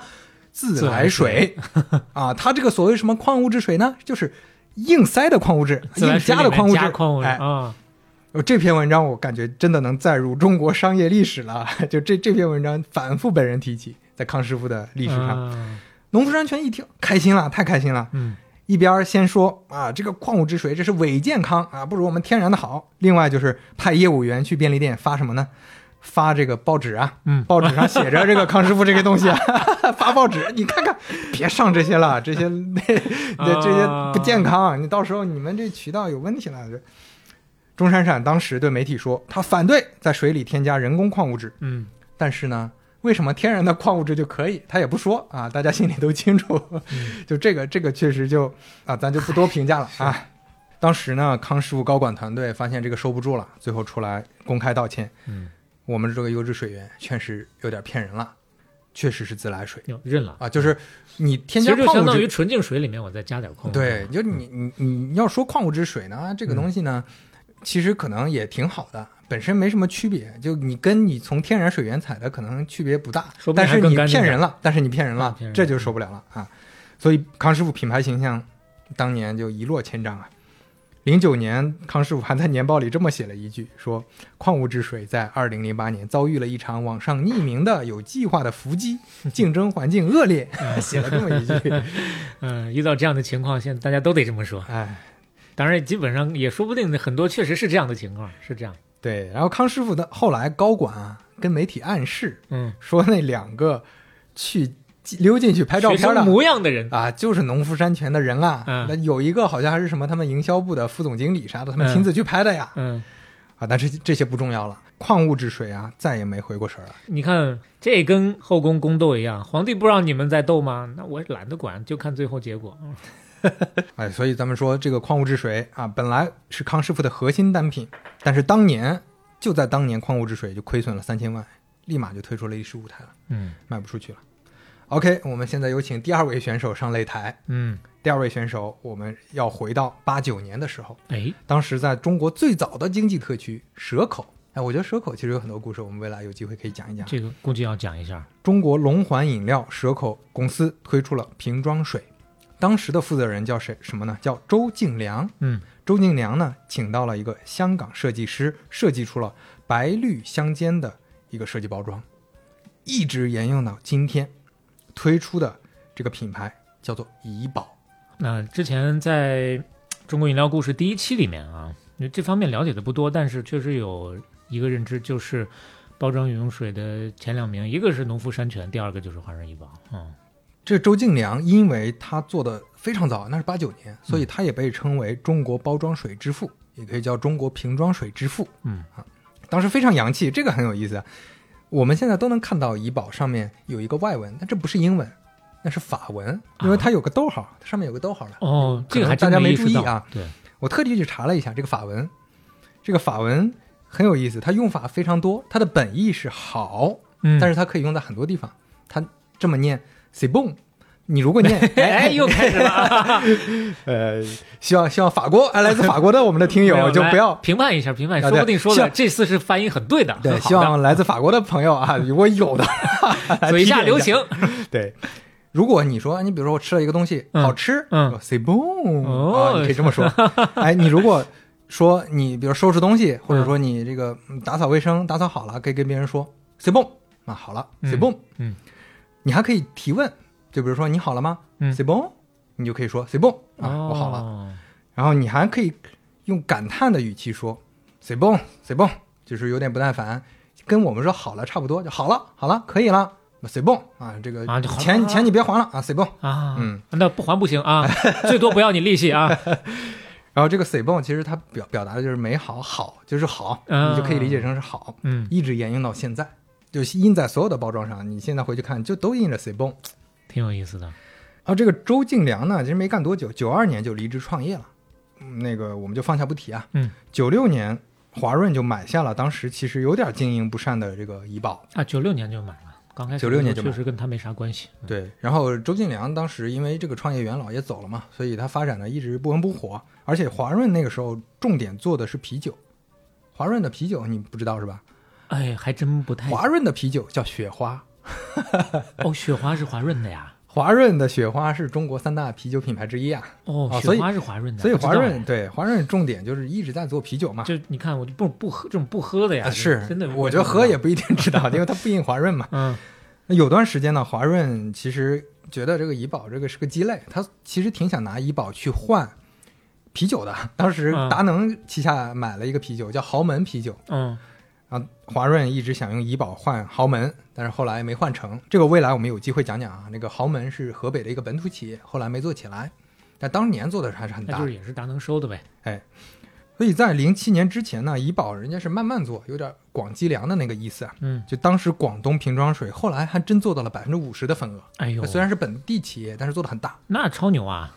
零七年开始，华润发现，哎，这有的做呀，嗯有的做。那我们推全国市场，我们先曲线救国，我们先不推瓶装水，我们先推桶装水。嗯，所以咱们最早先见到的怡宝很多是桶装水的。所以我印象中，反正第一次接触到全国品牌的桶装水，可能还是怡宝。到二零一零年的时候，怡宝瓶装水占有率是百分之六点七，就已经很不错了。嗯虽然还没有到那个能上台跟农夫山泉打的这个地步。嗯，到了一三年，哎，这个时候农夫山泉发现，我靠，怡宝跟我差不多了，那咱们就得干一架了啊。嗯接着来一架，又开始了。嗯，农保大战第一场。啊，农保大战。对，这个有媒体爆出啊，农夫山泉这个瓶装水中有黑色悬浮啊，这也是致命一击啊，一剑封喉。农夫山泉表示，此次的负面爆发是一个经过严密策划的负面公关事件。嗯，华润怡宝呢，在爆出这个事件之后啊，以水污染与水源保护为主题进行了一系列宣传。虽然没我没提农夫山泉啊，但是 你你说水源那 对啊还能是哪一很明显家呢？对农夫山泉发表声明说：“我们有理由相信，近期针对农夫山泉的一系列报道是蓄意策划的，隐藏在幕后的华润怡宝。”哦，都直接点直接点名名。嗯，华润怡宝呢就向深圳法院起诉农夫山泉。一三年四月，《京华时报》说，作为国内知名饮用水品牌，农夫山泉的产品标准都不如自来水，用的是浙江宽松的标准，嗯人家广东用的可是严格的标准。广东啊，嗯怡宝，嗯嗯 这是有悖国家食品安全地方标准管理方法的。大概意思就是，你跟政府商量好了，你们用的是地方的比较宽松标准，但是我们用的是好标准，嗯就打口水仗嘛。嗯，这个口水仗从四月八号一直打到五月八号，两边整整讨论了一个月。京华时报连续二十八天，六十七个版面跟踪报道。这这个报纸我不干别的了，我就跟你对线。没钱啊，打不起这个口水仗啊。对，这背后肯定是怡宝的指挥啊。嗯，农夫山泉，我干不了这个事儿吗？全国十多个省市，数十家媒体动用一百二十个版面对《京华时报》进行反击。给我写，给我发。啊，这个事件呢被称为标准门事件。哦，这个标准门事件后来稍微有点不了了之，没有什么很明确的结果，就两边打着打着，后来也就熄火了。可能两家老板呀已经吃过饭了。啊、但农夫山泉在当时确实稍微占点优势，因为它比较受同情，它在一些营销上也做了很多让人比较有好感的事儿。嗯，举个例子，比如说啊，每次发布会的时候，钟闪闪一边用他这个很慷慨激昂的这个陈词这个状态去表达，同时呢，桌上摆着一个很显眼的农夫山泉矿泉水，说两句喝一口，说两句喝一口，非常淡定的去聊，啊，让大家留下了很好的印象。哦，这在任何细节上都抠得非常好哈，钟老板。农保大战第二场啊，二零一零年左右，咱们就要聊到一个出现了一个美国传来的舶来的理论，叫做酸碱体质理论。哎呦，我不知道你有没有印象？那就咱爸妈那代人呐，可信了，我跟你说，是吧？当时这个理论啊，美国传来是怎么说的呢？基本观点是说，人体体液 pH 值，嗯，是处于七点三五到七点四五的状态，这是弱碱状态，是最健康的。但是大多数人生活习惯不好。体液 pH 值都在七点三五以下，他们的身体处于健康和疾病之间的亚健康状态，这些人叫酸性体质者，所以要喝什么呢？要喝弱碱水。水啊，农夫山泉当时就看中了呀，那那咱们就其实又串起来了。钟老板肯定不会错过这么好的一个营销手段，因为天然水天然的它就含碱多呀，嗯，那他就靠弱碱水的概念快速大铺市场，而且还。变贵了啊！以以前大部分卖一块钱，现在能卖到两块了，别人也买，因为我打的这个概念好像感觉高级了一些。嗯。二零一三年三月的时候，农夫山泉促销员在广州家乐福好几个门店促销，当场撕撕拿出来两个撕掉的 矿泉水瓶啊，一个是农夫山泉的，一个怡宝的，撕掉签儿，但是怡宝怡宝它是那是个长得又不一样，不，怡宝那个是印上的，它那个 logo 是那个镂空的那个瓶上印上的，能看着的，能看着的。然后，哎，我拿两个试纸，我给你们测一下 啊！你看农夫山泉碱性，这个啊不知道什么牌子的，大家看看这个这个上面不知道什么牌子的，酸性的，所以大家要喝这个健康的碱性的。那怡宝当然就投诉，因为你打到我老家了，打到广州来了，广州工商局行政处罚农夫山泉十万块钱，禁止再做类似的活动。嗯，当时还告上法院，广州法院的一审判决也判的农夫山泉输。但农夫山泉，我我不在意，我跟媒体说的都是。我们输官司不输事实，怡宝水呈酸性是事实，农夫从未捏造。但是要注意，你你就别说咱们国内的法院都还是很专业的。广州的法院的判词里面有这么一段话：农夫山泉在附赠书籍中所引用的观点属于学术刊物上附条件的研究得出的学术意见，观点未获权威认证，该学术意见未成为排他的唯一的不可质疑的公认结论。就是你，你可以讲这个故事，但这个故事我们认为在学术上就没有权威性啊，说明这个当时判的还是相对公正的啊。你别说它是不是个地方企业。一三年四月的时候，怡宝官网上挂出了一个标准，叫《国家瓶装饮用纯净水标准》，其中 pH 值指标规定为五点零到七点零 啊，这就说明啊，国家标准中它是认可了弱酸性饮用水。但农夫山泉就说，而且是必须的，对，这纯净水是必须的嘛？那因因为那个天然水不不用遵守这个嘛？那农夫山泉就公开怀疑怡宝就是幕后主使，就你肯定是跟上面商量好啊，这个标准都是由你对干涉的，哎对，所以当时明确指出说，作为一家国有控股企业和上市公司，他特地提了国有，华润怡宝，你敢做就要敢认。华润怡宝公开说，我否认这个幕后参与啊，嗯，这个。酸碱的这个口水战一直打，一直打，打到二零一六年才彻底结束。为什么呢？人民日报报道，针对水概念乱象事件，比如说当时市面上有啥水呢？嗯，富氧水、矿物质水、蒸馏水、冰川水、离子水、小分子水、功能水等等，嗯，全部退出市场。为什么呢？因为新的二零一四年出的食品安全国家标准包装饮用水正式施行了，统一包装水的叫法，除了天然矿泉水有另行的国家标准外，市场上的包装水只分为饮用纯净水和其他饮用水两类。你你不管什么饮用水，你只要不是纯净水，只要里面就不是干干净净的只有水，其他的都叫其他饮用水，你不能叫其他名了。那酸碱的这个事儿彻底画上句号。那我们说画上句号还没有彻，应该不算彻底画上句号，因为二零一八年还发生了一件事儿：美国圣地亚哥法院一个叫罗伯特。欧阳的人宣判败诉，赔偿癌症患者一个亿美元，引起了很多人关注。就咋了？给人忽悠了？为什么引人关注呢？这个罗伯特·欧阳就是酸碱体质理论的创始人。哎呦我！而且他这个他赔钱确实忽悠人家了，而且当庭承认酸碱体质理论是个骗局，纯属瞎，当场当场就承认了。那这个就破产了，立马破产。哎，回头我找这个新闻给我妈发一下。现在还特别信是吧？那我我们就说回来，就这这上擂台打了这么几个回合，嗯但是怡宝打的还不错，中间就没有说特别像那个矿物质水一样被打趴下了。二零一五年的时候，怡宝包装水的销售额超过了百亿啊，嗯市场份额到了百分之二十点八，超越了农夫山泉。哦，一度还是超越农夫山泉的。对，但当然后面又被打下来了，嗯就是营销啊、渠道上可能还是没干过农夫。但是这是农夫山泉，咱们说从零六年登上王座之后，唯一一次短暂的被打掉了。唯一一次低头被被被拽下来了，皇冠啊掉了。对对对，皇冠掉了这么一年，就这么一年、嗯啊，怡宝干的。第三个上擂台的选手啊登场了，你还记得前面咱们留了个扣吗？就怡宝的创始人周敬良，九二年不是创业去了离职了嘛？那嗯创业，哎呦，继续做水啊、继续做水啊、哦创办了景田实业公司。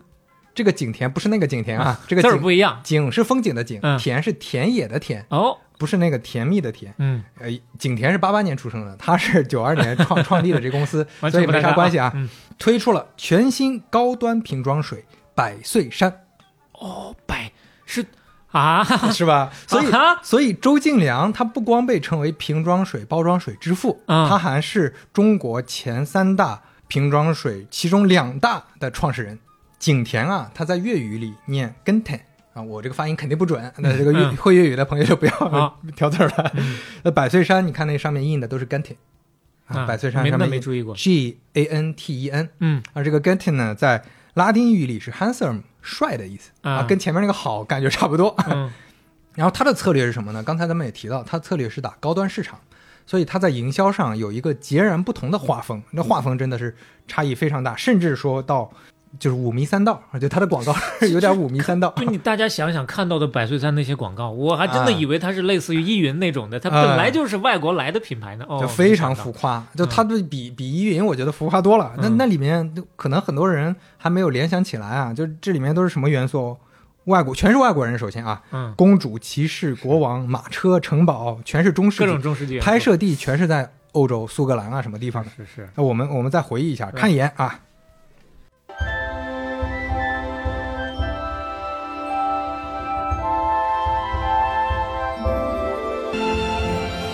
水中贵族，百岁山。什么感觉？哎呀，我记得早年间看完这个广告之后，还去搜过。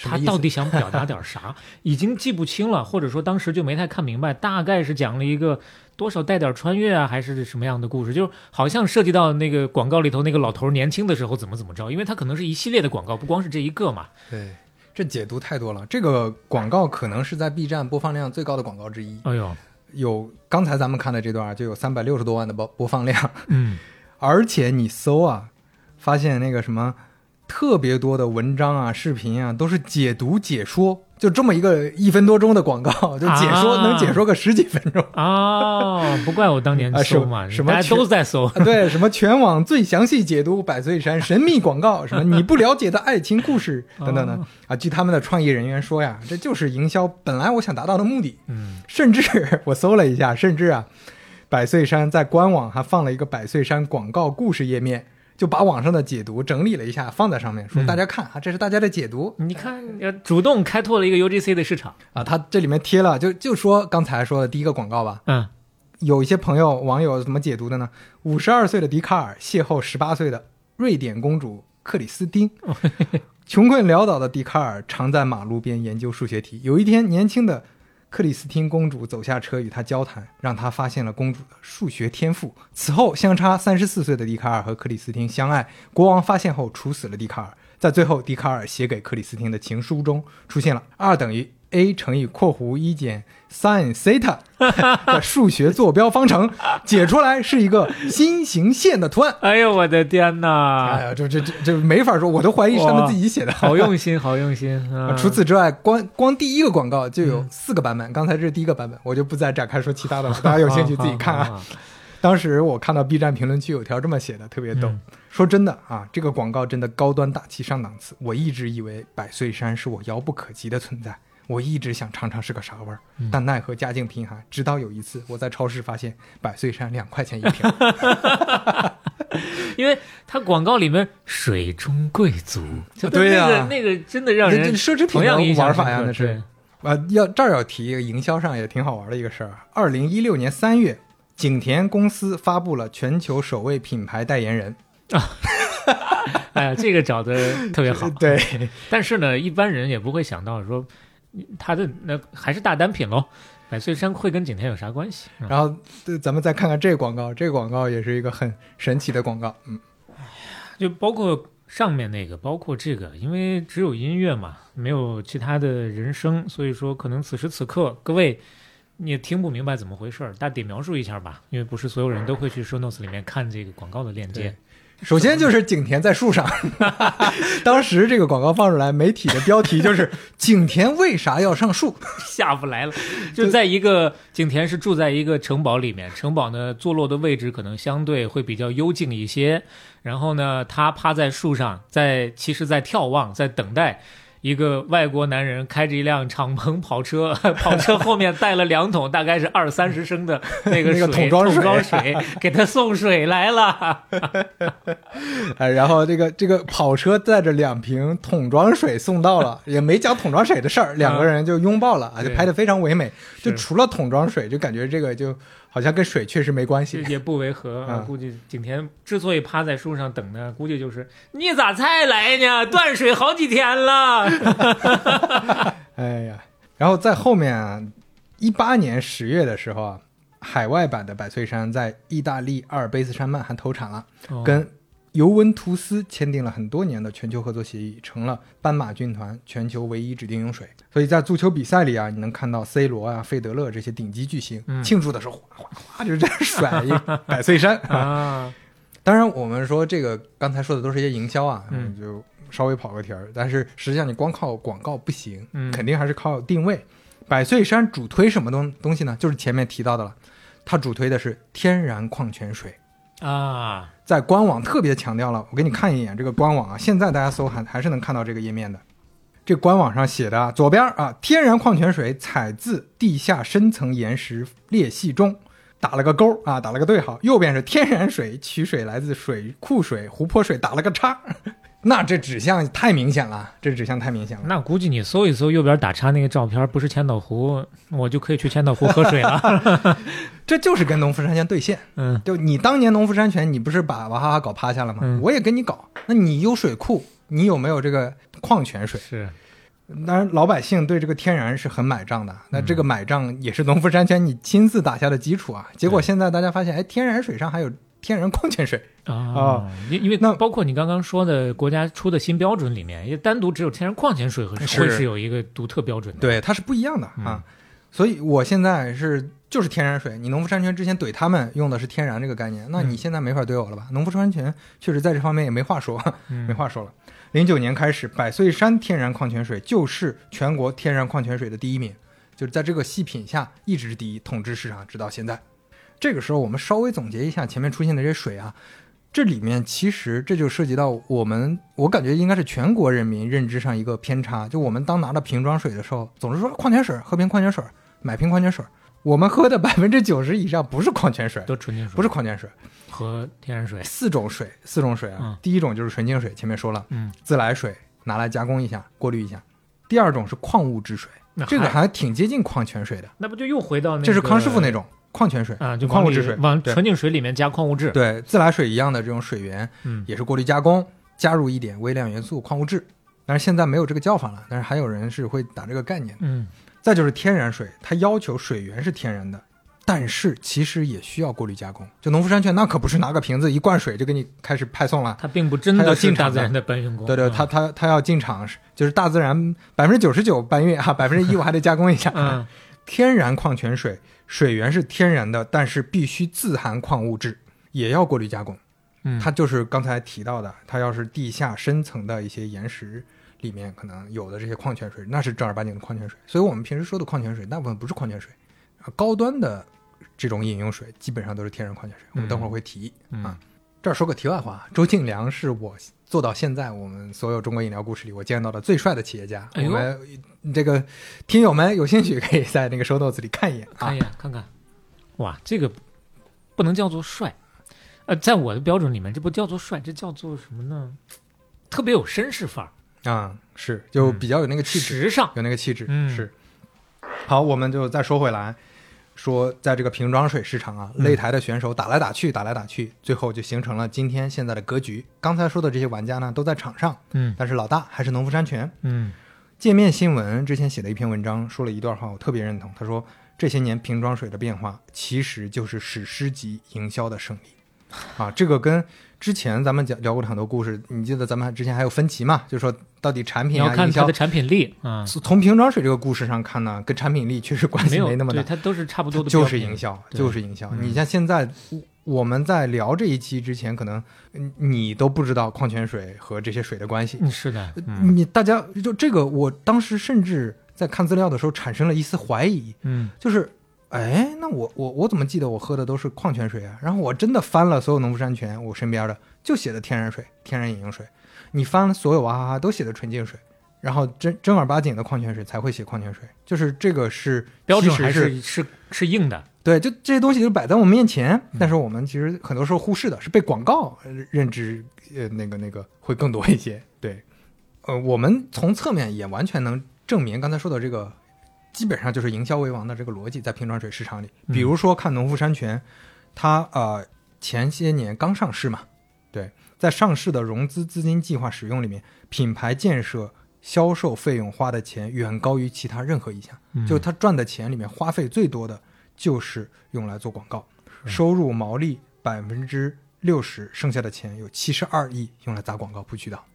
然后再比如啊，金麦郎之前推出过一个单品凉白开，哦 不知道金麦郎做的，这也是打营销啊！你说凉白开，那不就很切中这个老年人群体嘛，或者中老年群体嘛？嗯就总觉得凉白开放在那儿就是很健康，是对吧？烧开水放在那儿就很健康。但是你真说健康，里面什么物质，大家不研究的，它就是打一个品牌。当然，如果从这个真正的科学角度来讲的话，你白开水其实真正消毒的程度还达不到纯净水的那种程度呢。这大家都是水源一样的，就是其实都是地下水、自来水嘛。嗯，就包括康师傅后来也是打了一个完全不能说一模一样，可以说是完全相似 的品牌的单品，叫喝开水哦，啊就是所以你看这个也是营销啊，卖个情怀。嗯这个时候我们要简单做一个水的产品分析，它有这么几个特点，嗯我们稍微从那个市场角度来讲一讲啊。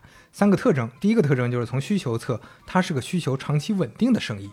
你你记得前面咱们聊很多饮料品类，它有更新换代的这一说的，就大家对这个的需求不一样。比如说糖的需求就不一样了，对，水没有更新换代，水不存在这个。你说奶茶很多年前大家不喝，那奶茶在一定程度上替代了牛奶和果汁，燕麦奶对吧出现了，它又会影响牛奶行业。嗯但是水一直不存在这个问题。钟闪闪之前在零四年的时候就说过这么一句话：“我选择了一个日不落的产业，你永远要喝水，不可能不喝水。而且在大家的越来越对健康有追求的前提之下呢，这个市场至少目前来看还是越来越大的。你毕竟零糖、零卡、零脂、零添加这些东西，以前没人管这谁什么玩意儿，现在哎有人管，啊会有人意识到，觉得还是喝这个东西最零添加。但但你说的那是我觉得健康才喝水变多的。我我现我说的这块是有些人就一直在喝水的，这个水是不会被替代的。嗯，就本来在喝水的这个这块需求，它是太硬了，它不像其他的需求来回倒。第二，就从供给侧来说，现在都是依赖水源的时代，嗯供给也非常稳定。瓶装水呢，它有一个理论叫五百公里运输半径的理论，就是成本非常便宜。你看到的每一个瓶装水，它的成本主要其实不是那个水的成本啊，瓶的成本是运输费。嗯当超过了五百公里之后，你基本上赚不到钱了，就全给那个那个路上那些去赚赚去了。昆仑山、西藏五幺零零啊，这是高价格带的单品，运输就很远，所以他们只能做这个高价。嗯，还有呢，像恒大冰泉，呃有印象是吧？当然，当年在拿下了长白山的一个水源之后，喊了一个口号，叫“一处水源供全球”。啊，就你你那个农夫山泉水源多，我不怕，我一个水源供全球。这个意思啊啊，哦所以失败了啊，失 惨呃败的是一塌糊涂，因为嗯价格贵，那你又打不出来跟其他的差异化，那嗯成本你又降不下来。后来说巨亏了四十亿，这个水源地你，你别看说，哎，为什么你大家不去建呢？就前面咱们说的农夫山泉为啥这么有自信去做这件事儿，而且到现在一直是有点像垄断地位吧，可以说，嗯，这是因为水源地的壁垒很高很高。是吗？这要说一下，嗯天然水的开采依照的是二零一五年的水污染防治行动计划。你想从大自然啊，就前面说大自然的搬运工，你想当个搬运工，我不是能那么轻松让你搬的，耗时要至少三到五年，你要拿开采资格，这是还是刚拿到开采资格。当时百岁山的周敬良就有一次跟媒体说，走完一个采矿许可证的办理流程要盖六十多个章，哎等上五年时间，所以所以矿泉水那不是随便能搞的。那我以前认知只是知道这个天然矿泉水是要有采矿资格的，你像农夫山泉那种呢？呃，那就说刚才说的天然水的开采呀、嗯你水污染啊，你你你会造成水污染，那你就要拿别的证啊。标准高点还是好的嘛。对，然后办完了证，你还要去财政部申请竞拍许可证和年度取水量，参与竞拍。比如说，二零一四年长白山脚下有一个叫白江泉的探矿泉公开拍卖，经过了七百七十七轮的激烈竞拍啊，最终中标价格是一点五六七七亿。哇，我们九百六十万平方公里找个水源这么难啊？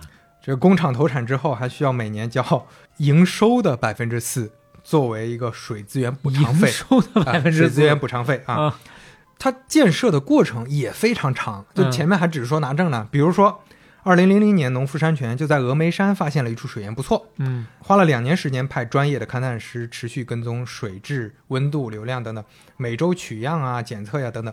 零八年才决定，哦，我要在峨眉黄坡港建厂了。嗯工厂是建在山上的，施工难度非常大，所以你说从零零年农夫山泉就在峨眉山发现的水源，一四年才竣工投产，花了十四年。哎呦，所以说难归难啊，只要你搞定了水源，你这个水的生产边际成本几乎就是零，生产就不花钱，就是运输成本。刚才说了，嗯，全是前期投入，就前期投入非常非常高，但是只要投入了，你这个就稳了。农夫山泉布局非常早，所以他一直讲他有十大水源地。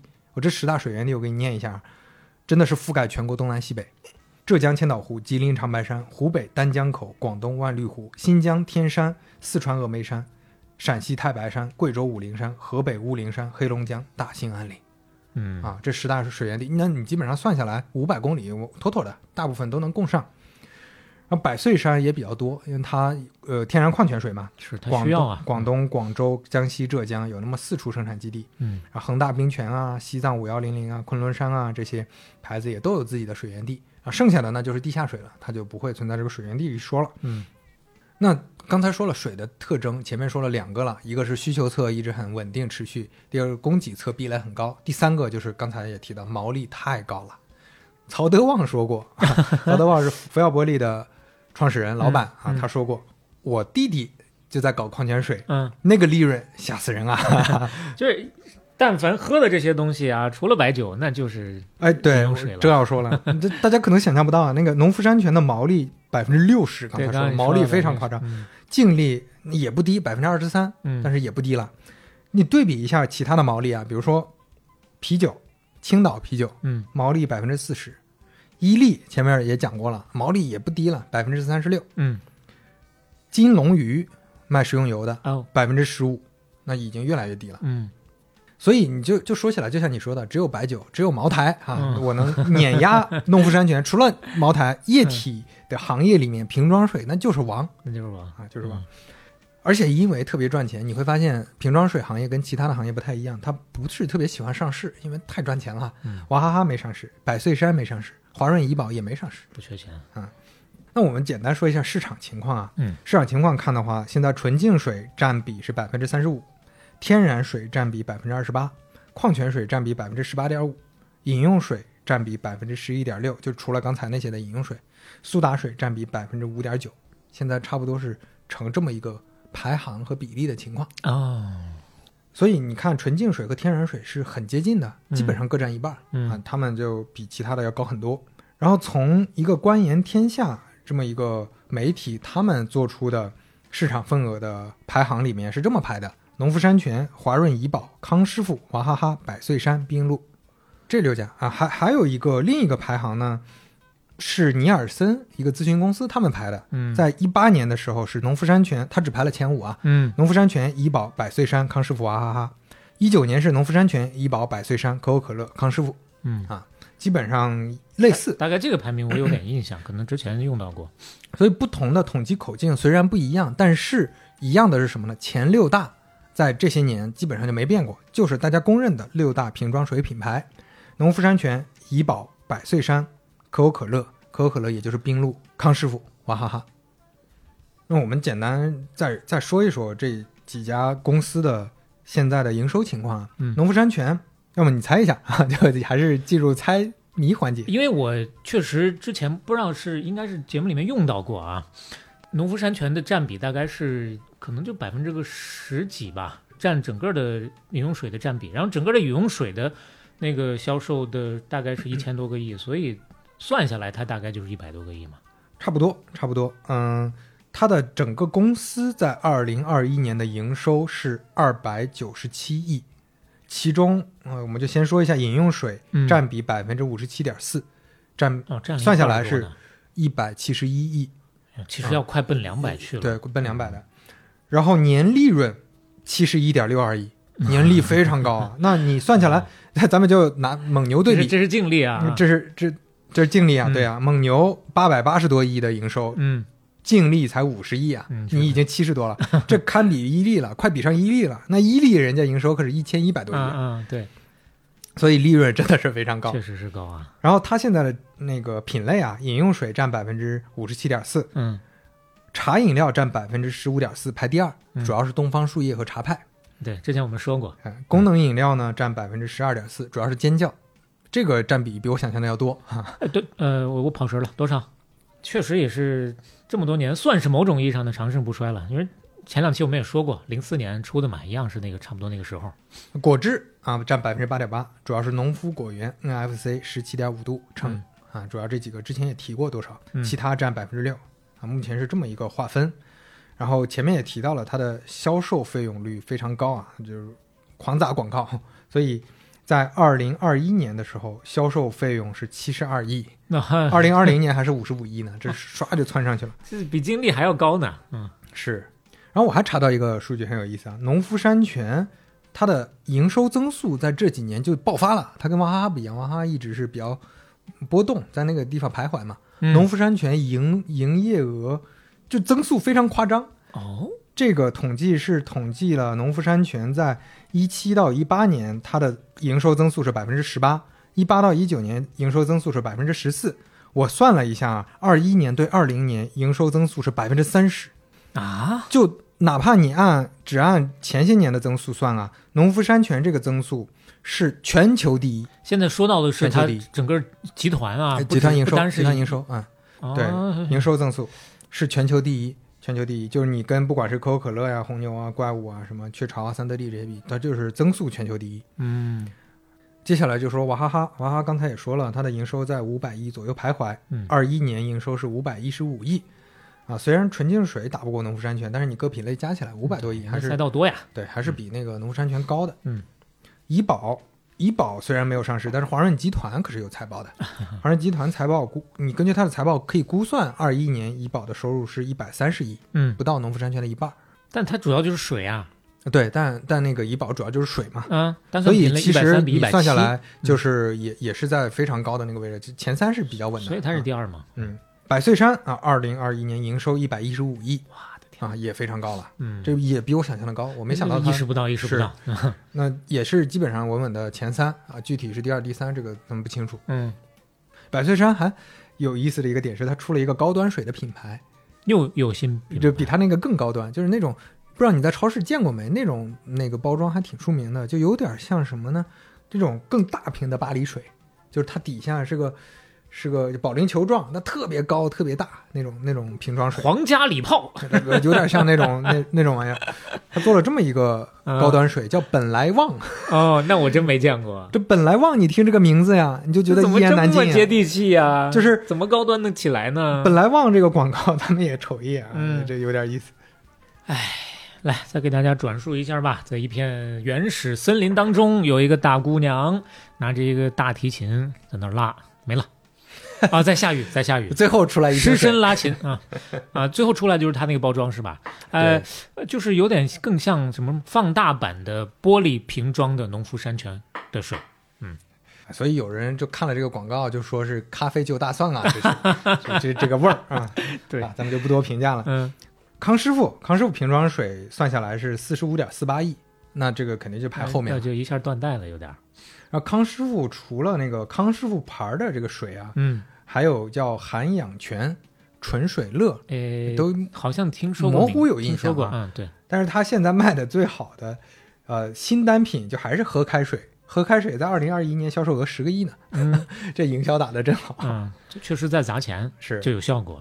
可口可乐啊，瓶装水只有十四点八五亿，嗯，那主要的两个牌子，冰露和纯悦，纯悦也是他们的，纯悦没啥印象，没啥印象哈，都都是相对比较便宜的牌子，确实。那其他的这些牌子呀，我们也简单过一遍，走马观花一下。没有挤进前六的，基本上都是高端矿泉水牌。哦，除了金麦郎的凉白开，凉白开据说二零二零年卖了二十亿，嗯，其他的我们接下来说的全是天然矿泉水这个品类，哦，全是天然矿泉水，因为你没有是高端的，对，没有，这就是正儿八经的矿泉水，你没有矿泉水，你卖不到那个价，你低价你就没法跟娃哈哈农夫山泉竞争了，所以基本上现在是出现这么一个市场断层，哦，是这么个这个现象，其实有点意思，是，嗯。金麦郎也出过一个天然矿泉水，叫马牙沙，啊，这个我没听说过啊，我之前没听说过。嗯，昆仑山，嗯，昆仑雪山脚下啊采的天然矿泉水，你知道它是哪个公司的吗？不知道。加多宝啊，我们的老老朋友又出现了，这是加多宝的牌子呀。呃，它没有财报，但是之前据说一年也是十个亿的量级，但确实也很厉害了。嗯，对，就就确实也还行啊。嗯、接下来这个 VOSS VOS。有印象吗？没有哦，你没有印象啊？没有，我看看包装好吗？来，哦，看了一下包装，确实没印象，没印象是吧？对你长得有点像什么呢？美容美发产品。这个 VOS 呢是北欧挪威的品牌，嗯，这个 VOS 是挪威的一个南边的一个湖，被称为世界上最干净的水啊。然后它的包装设计师，你还真别说，他就是前 CK 的创意总监设计的。哎，我的天哪！这一定是我 low 了，我没见过，一定是我 low 了。这个可能偶尔你在一些高端的酒店或者什么地方能见到，看到是吧？然后是半岛酒店、阿联酋航空哈头等舱高端场所的指定用水。你看看，二零一六年我们的老朋友出现了，他收购了 VOS 严彬啊，现在 VOS 是严彬旗下的品牌。哦，华彬现在在华彬集团啊，是华彬集团旗下品牌。就我们反复出现一些老玩家，还挺有意思的啊。接下来依云啊，这个就是无人不知、无人不晓了，应该是最早入华的一批，而且应该好像说起来是世界上最早的矿泉水了，瓶装矿泉水了，饮用水了。嗯，然后它是法国依云小镇的，在阿尔卑斯山脚下采的这个水源。嗯，西藏五幺零零冰川天然矿泉水，我印象最深的就是最早那个高高铁上送嘛。对对，大秦之水。这个是陕西出的一个天然矿泉水，这么有地域特色的名字。对，然后反正我是没没见过啊，我我是只听人说在西安的高铁见过，它也是不高铁那种啊。我看一眼啊，看这个包装上还写着泡茶啊，它应用场景都给你规定好了。是，统一啊也出了自己的天然矿泉水，水源地是长白山，那个品牌叫爱夸，我也。不是特别熟悉，没听过。爱是喜爱的爱，夸是夸奖的夸啊，爱夸也不咋地，感觉这名字。好了，那咱们呃关于瓶装水前面的市场啊和一些这个呃品牌，嗯，简单讲到这儿。然后大家需要，我觉得需要了解的就是以后你买水，你可能稍微看一眼，就分辨一下这个分类啊。矿泉水其实我们喝的不都是矿泉水？对，大体有感觉了。纯净水啊，天然水啊，天然矿泉水什么意思啊？这另一个层面，如果是真的是喝水多的，因为我平常确实有一些小伙伴会发现。他们根本就不喝烧开的那种，哪怕是净水器已经走过一轮的再烧开的水，他们只买包装水。对，只买。如果你每天喝的都是包装饮用水的话，那你真的可以稍微的研究一下，这背后如果一直喝是不是单品类的好，还是说稍微的混合一下，各种的都喝一下。虽然它本来也是无添加，但你天天喝占了你非常大的一个摄入量的话，多了解一些总是没坏处的嘛。对，嗯，那这个时候你还是。可以买一本啊，《中国膳食指南》去看一看，学习一下。开始带货了啊！而且其实前面咱们说的这个，我我之前还真看过。今天我本来想聊的，但时间不够，不展开聊的，就是水这个事儿，你靠它补充矿物质也是微乎其微的，非常微乎其微。嗯所以，嗯，这个概念的东西啊，你到底是喜欢喝这个水，因为水的口味确实你喝多了也能喝出来。哦那你喜欢这个口味，那你就老喝这个水，好像也还行。那你别因为这个概念去喝，这我觉得就 是吧，是没意思了啊。比如说现在啊，刘飞正在喝的就是巴黎水，对我，对那巴黎水它带味儿的呀，柠檬味儿巴黎水不一样。嗯那我们接下来讲讲这几个企业家后来的一些故事啊，嗯简单的提一下。嗯第一个钟闪闪，哎，钟闪闪，我们讲一下他的几个片段。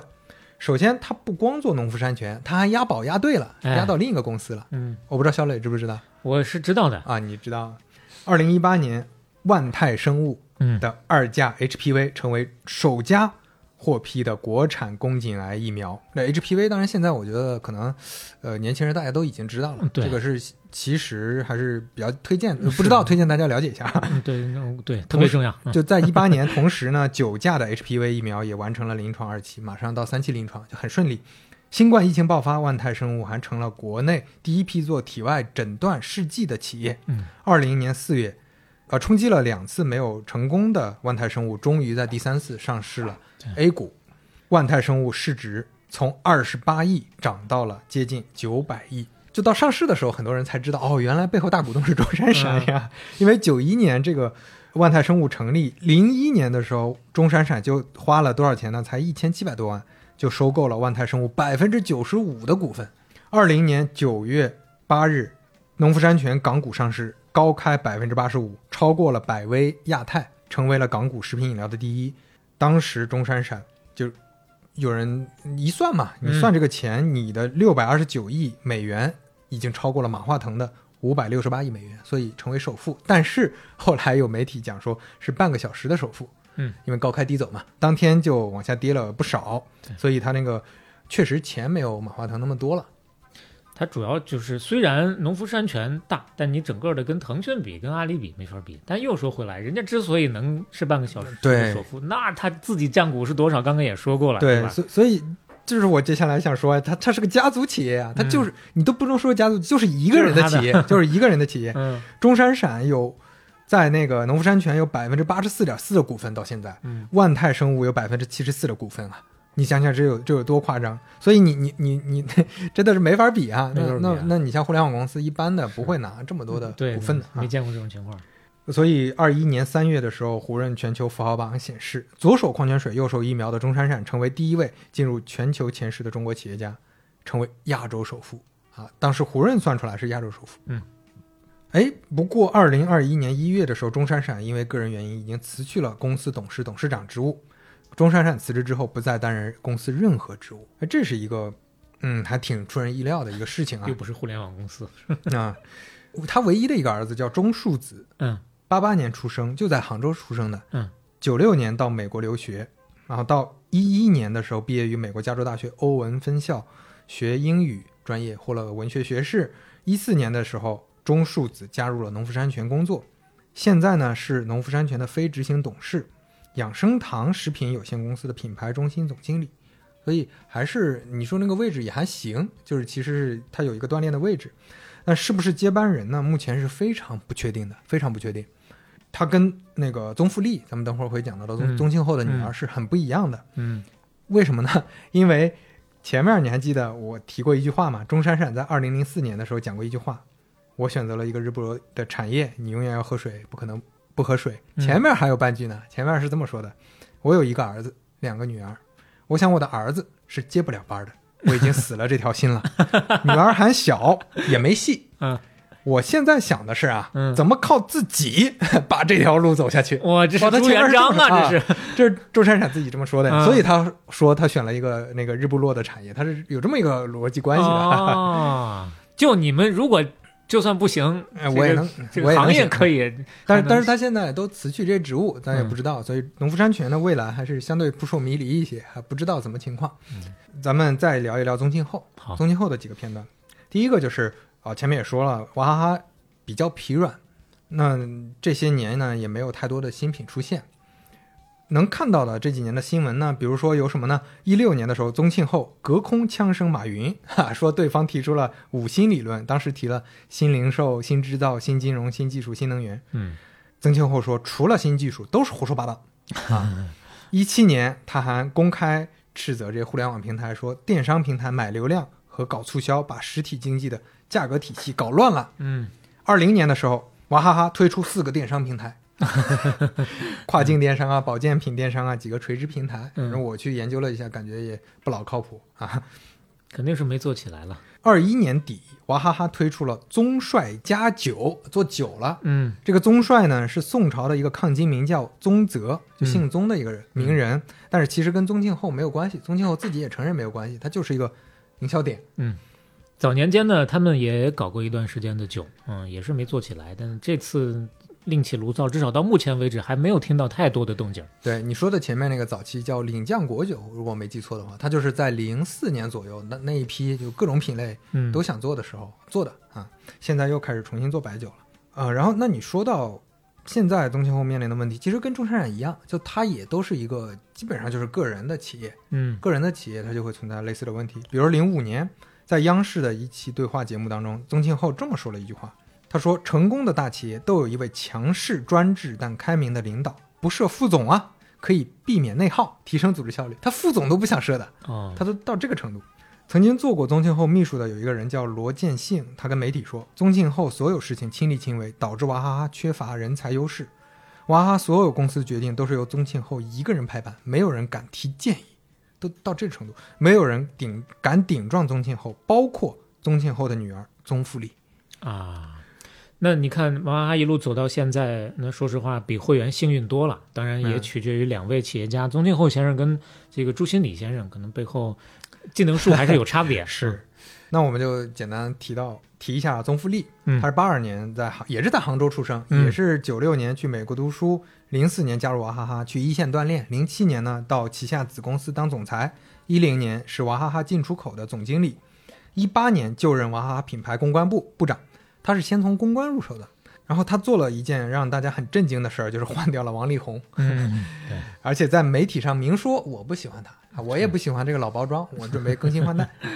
他找的谁呢？找了许光汉，找了王一博，啊，找了一些新生代的。当时很多人其实吐槽的，说你王力宏用的挺好的，大家就觉得一直很顺畅。但是，呃，去年开始就没人说说这话了，就是确实你你也谈不上这事儿还有点运气问题对，有运气问题啊。嗯然后二零年三月的时候，宗馥莉领导了一个项目，是娃哈哈和钟薛高的联名、啊，哦跟钟薛高当时有一个联名。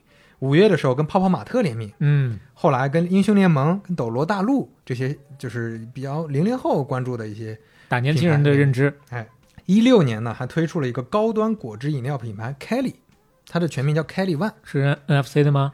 它是这样，Kelly One 它是一个综合品牌，它下面有果蔬汁、有纯茶、有苏打、气泡水、有果汁果味茶等等，反正没有 MFC。哦，Kelly 是不是就是他的那个英文名啊？对，这就说到 Kelly 就是宗馥莉的英文名。哦 对，然后这个卖的非常贵，所以它后来还出了平价版。一开始卖多少钱？二十八、三十八、四十八，非常贵。后来开始出了一些平价版，卖的便宜了，小包装啊。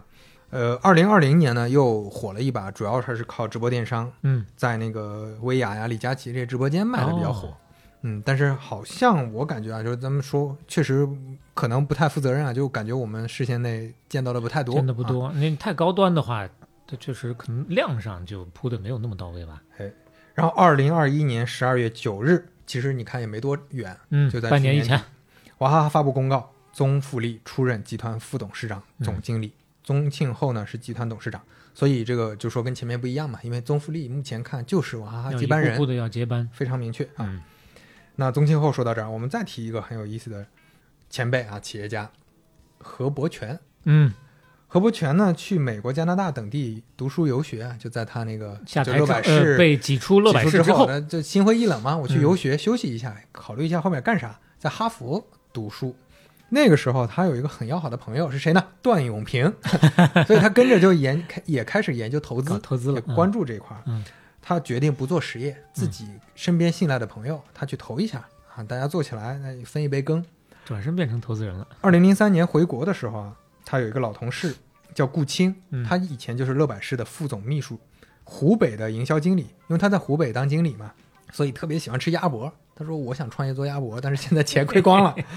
何伯全说：“我给你五十万，给你五十万啊，搞去，我的股份比你少两个点就行，所以我占百分之四十九，你占百分之五十一，我给你钱，你出力。”最后还真做成了。嗯，二零一六年，新希望花一点七亿投资了这家公司，占股才百分之二十啊。啊，何伯权套现了非常多钱。这家公司是哪家呢？九九鸭。你看看，啊，鸭脖行业有那么几家玩家玩家，但是一定不会少了九九鸭。然后呢，何伯权还投了什么呢？他在国外看到很多连锁酒店啊，觉得在国内有的做，嗯，所以他找到了一个当时正好在做连锁酒店的一个人，刚起步，叫郑南燕，嗯说：“我给你钱，咱们一块儿搞。”这家酒店是什么呢？七天连锁酒店。哎呦，何伯权最大股东，IPO 之前啊，何伯权占股份是百分之三十五点三啊。哎呀，特别成功。嗯，何伯权当时在那个乐百氏的时候，你看这都是各种以前的关系啊。有一个金融理财的客户经理朋友，因为嗯当时公司需求和他个人需求可能都需要吧，叫汪静波，他非常信任这个朋友，所以后来也帮他创业，这个也做成了，叫诺亚控股。这个诺亚控股主要是给高端人群提供金融服务的，所以可能我们不是特别熟悉。哦，诺亚财富最近刚刚好在回港上市，二次上市。嗯，它也是中概股。对，然后它上市的时候，何伯权也持有百分之八点四的挺多的股份。嗯，他还投了爱康国宾，而且推动了爱康和国宾的合并啊，本来这是两家公司，哦 然后他是副董事长，他和他还是副董事长，他是副董事长，哎，他和董事长张黎刚他俩一块儿持有百分之二十四的股份，我没查到他自己持有多少，但是你看也不少啊。嗯，二零一六年他投资了一家品牌喜茶，哦。他是喜茶的天使投资人，所以你一六年啊，喜茶刚起步呀，刚刚开始啊、所以你看这些也基本上都是一些翻不知道翻多少倍的一个还是牛投资生涯，而且哇，这背后还有都有段永平的一哦，当然不能说这背后有段永平，就是说这个何伯权先生跟段永平先生还是有交集的、啊，是 这很有意思啊。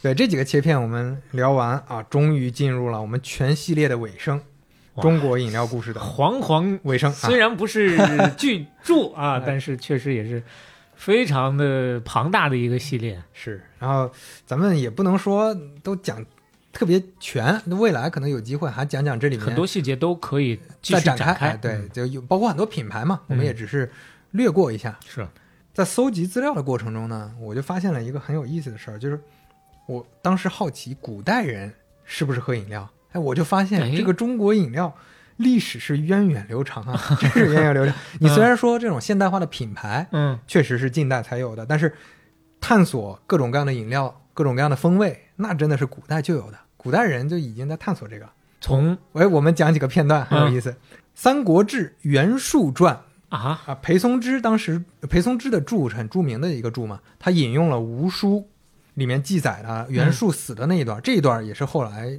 嗯很多人讲的这一段。嗯袁术呃大家都知道是割据一方的一个枭雄之一嘛，啊他都不能叫枭雄了，就是一个普通的熊哈哈之一。他死的时候怎么死的呢？描述是说，士众绝粮，乃还至江亭，去寿春八十里。问厨下，尚有麦屑三十斛。什么意思呢？就是弹尽粮绝了，退守了一个地方。问厨房呢？厨房说现在啥都不剩了，就只剩麦屑了。麦屑啊，就是麦子磨的细粒儿，它都没到粉的程度啊，嗯就是那种也能煮个粥了，也就是。剩下多少多少呢？三十斛，差不多也就是九百多斤，就是这么多军队，大家只有这些粮了。嗯，是圣暑，欲得蜜浆，又无密。坐临床上，叹息良久，乃大诈曰：“袁术至于此乎？”因顿伏床下，呕血斗鱼而死。就是那个时候，斗鱼 啊，当时就是说那个时候大夏天特别热呀。嗯，这个袁术喜欢喝什么呢？喜欢喝蜜水儿，是蜂蜜泡的水儿，而且夏天它一般都是冰过的，就是哎呦，那就是。你你可能用一些方法能让它降一下温，有嗯的是直接可以放冰块了，就冰蜜水儿。他想喝这个啊没有啊，蜂蜜都没有了，你别说冰了啊。嗯，他坐在自己的床上啊，叹息了半天，说：“哎呀，我袁术怎么能有今天呢？怎么走到这一步？”然后就倒到床下，呕血斗鱼而死啊！对，就这这这是可能哎是，比较早出现的饮品了。跟饮料有关的历史记载了。五代时期有一嗯本书叫《玉堂闲话》，有一个人叫范资，他写的。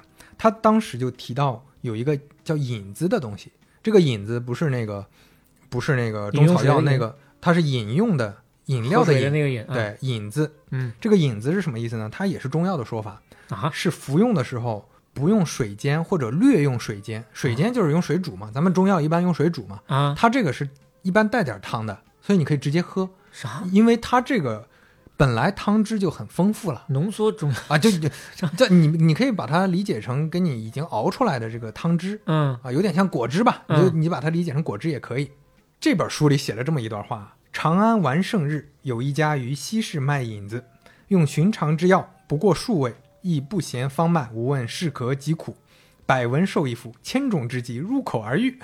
就是翻译一下，这个长安，嗯，当时非常繁盛的时候啊，在西边这个市场上有一个卖引子的店，这个店呢用非常寻常的这个中中药，不过数味，就这么几简简单的几个很常见的这这几味药，嗯，也不问你什么病什么问题，也不跟你号脉，一百文给你一服，回去喝了，什么病千上千种病全都一一进嘴就好了 啊。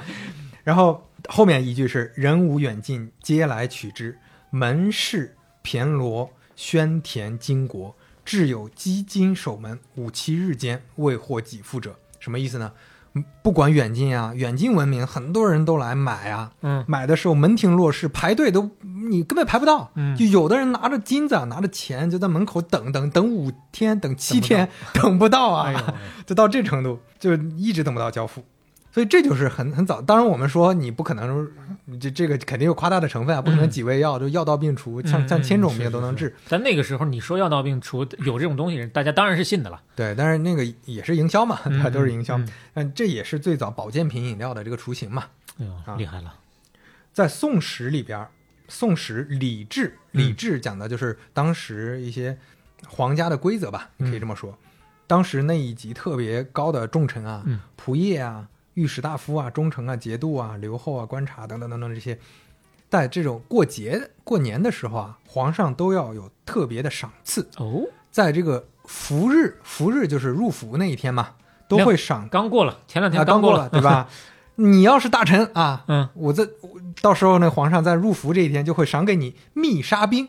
哦呦，哦，这蜜沙冰是什么呢？就是红豆沙冰，哦，豆沙冰啊，那是可正儿八经宋豆沙冰。朝就有红豆沙了，是吧？三伏天到了之后呢，嗯每隔五天赐冰啊，就直接给你赐冰，嗯你自己泡东西喝。就到那嗯在宋朝的时候已经是这样了啊。那个时候储冰技术可能已经相对比较，唐朝的那个时候可能就相对比较先进了。哎，更夸张的是什么呢？嗯东京梦华录》嗯那《东京梦华录》本来就是记载当然城市生活的嘛，所以当时记载北宋汴梁城里面老百姓是怎么消夏的呢？都人最重三伏，盖六月中别无时节，往往风停水泄，峻宇高楼，雪兰冰盘，浮瓜沉里，流杯曲照，包扎新河，远而笙歌，通西而罢。哇，这你听起来就是那种歌舞升平啊！讲的这个这里面这几个词儿什么意思呢？嗯，雪兰冰盘就是冷饮、啊，哦，雪兰冰盘，雪和冰就是说用雪和冰做的那些各种果盘儿、哦啊，有点哦你可以想象是这个。浮瓜沉李是什么呢？就是把西瓜呀、李子呀沉到水里，那不就冰镇嘛？是不是这那冰镇啊咱们这个小时候在村里都也是干冰镇啊，过这事儿，是嗯留杯取招啊，这个好理解，就是你刚才说的喝酒嘛流。觞曲水，嗯啊，爆炸，新河爆炸就是爆这个下酒菜的腌鱼，炸是鱼的意思，包是那个草头那个包啊，它是指新比较新鲜的这种腌鱼。哦，然后新荷呢，就可能指的是看荷叶，也可能指的是跟荷叶相关的一种食物，这个不太清楚。远而笙歌，通席而罢，就是歌舞升平，一直到通宵啊，就是通宵才算完。哎呦喂，水陆必沉，生黄叠奏那种感觉啊，啊，所以最近电视剧《梦华录》啊嗯，它也是跟这个这本书有关系嘛。虽然电视剧没看过，但是确实里面我看有媒体讲还原了一部分历史。刘亦菲演的那个角色，她当过什么呢？当过茶坊的女掌柜。她在做茶坊的时候，就是喜欢发明新品。哦，她发明了一个新品，叫什么紫苏银子。哇啊，这个引子其实你就可以理解成呃早先的饮料，只不过用中草药做的这个引子比较多，感觉有点早期鸡尾酒的 那种味儿了。其实应该更接近奶茶 啊。啊对，就现在奶茶店嘛，还做了什么呢？紫苏银子，咱们就不多解释啊，就是嗯刚才说的用紫苏熬出来的那种那种啊，用紫苏熬出来的呀？对熬出来的饮料啊啊还做什么呢？当归、黄芪、枸杞饮。啊，这也是用中草料的饮料作为保健品，嗯专门用来给女性生理期调理哎呦，啊。还有红果饮，红果饮就是指的山楂汁，哦，我还以为是覆盆子呢。这都是刘亦菲在这个电视剧里给做出来的啊。北宋张择端的《清明上河图》嗯，讲的就是繁华都市，大街上啊，你要去看这个图，大街上开饮子店的至少四家，哦，就直接挂牌，上面你就能在那个图里看到上面写着引子。嗯那这个图有点模糊啊。嗯，你也可以把它理解成就是卖凉茶，对吧？卖这些各种各样的熬出来的饮料。嗯周密写过《武林旧事》，他专门记录南宋临安时候的这本书。武这个武林当然就不是那个武侠小说里那个武林，指的是 武林广场那个武现在的这林啊个武林啊对，那个那个地方就叫武林。嗯，那个时候大概就是其实还有点郊区的那个意思了。出了武林门就是郊区啊，但是呢，也是相对繁华的地方吧，可能。对他当时记述了，也是南宋时期临安也非常繁华。那嗯临安就是杭州嘛，嗯国都南宋的国都这么繁华，那他记了非常多他在当地见到的很有意思的东西，比如说他就记武林这个地方他看到的凉水，他有一篇文章专门写凉水。啊，这个凉水其实就是夏天喝的饮料这种对消暑用的饮料嘛。嗯他写了什么呢？干豆汤、椰子酒、豆水、鹿梨浆、卤梅水、姜蜜水、木瓜汁、茶水、沉香水、荔枝膏水、苦水、金桔团、血泡缩皮饮、梅花酒、香乳饮、武林大顺散、紫苏饮。啊妈，这是个吃，货呀，这是，这搞得这么清楚。饮这这这对啊，你你这对当地的这个民情，嗯，可能这逛街逛了好好多天，对吧？我把每个饮料都记录下来，可以编产品目录了，这都。所以你看啊，在当年就多少年前啊，在嗯南宋临安，就在我们这这片土地上，都过了几百年，当时就有这么多的饮料，大家可以喝了呀。老百姓就会天天喝这种各种各式各样的饮料了。你就举个例子，比如说里面的卤梅水，嗯就卤过的梅子泡的水嘛，那就是酸梅汤。椰子做的酒，哎当时就有这个椰子酒了。嗯豆水基本上就是豆浆或者豆汁儿嗯，啊，木瓜果豆豆汁儿还行。对对，这嗯那那咱不知道豆子它怎么处理的嘛。嗯豆瓜汁是吧？还有梨汤这些东西，其实都是啊，当时就有的。以可以。但是元朝当时还流行，据说那个皇族里面流行一个水叫李木可水。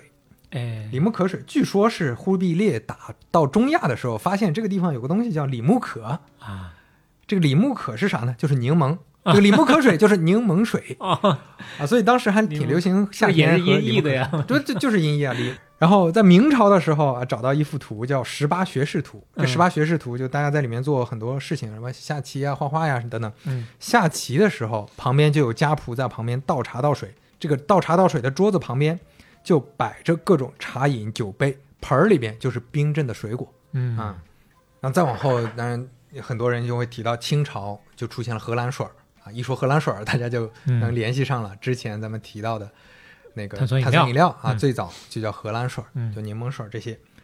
所以说呢，你看，就从古代开始啊，各种东西、各种泡法、就各种制作方法、各种喝法，所以这种对饮料的需求，它就是自古就有的。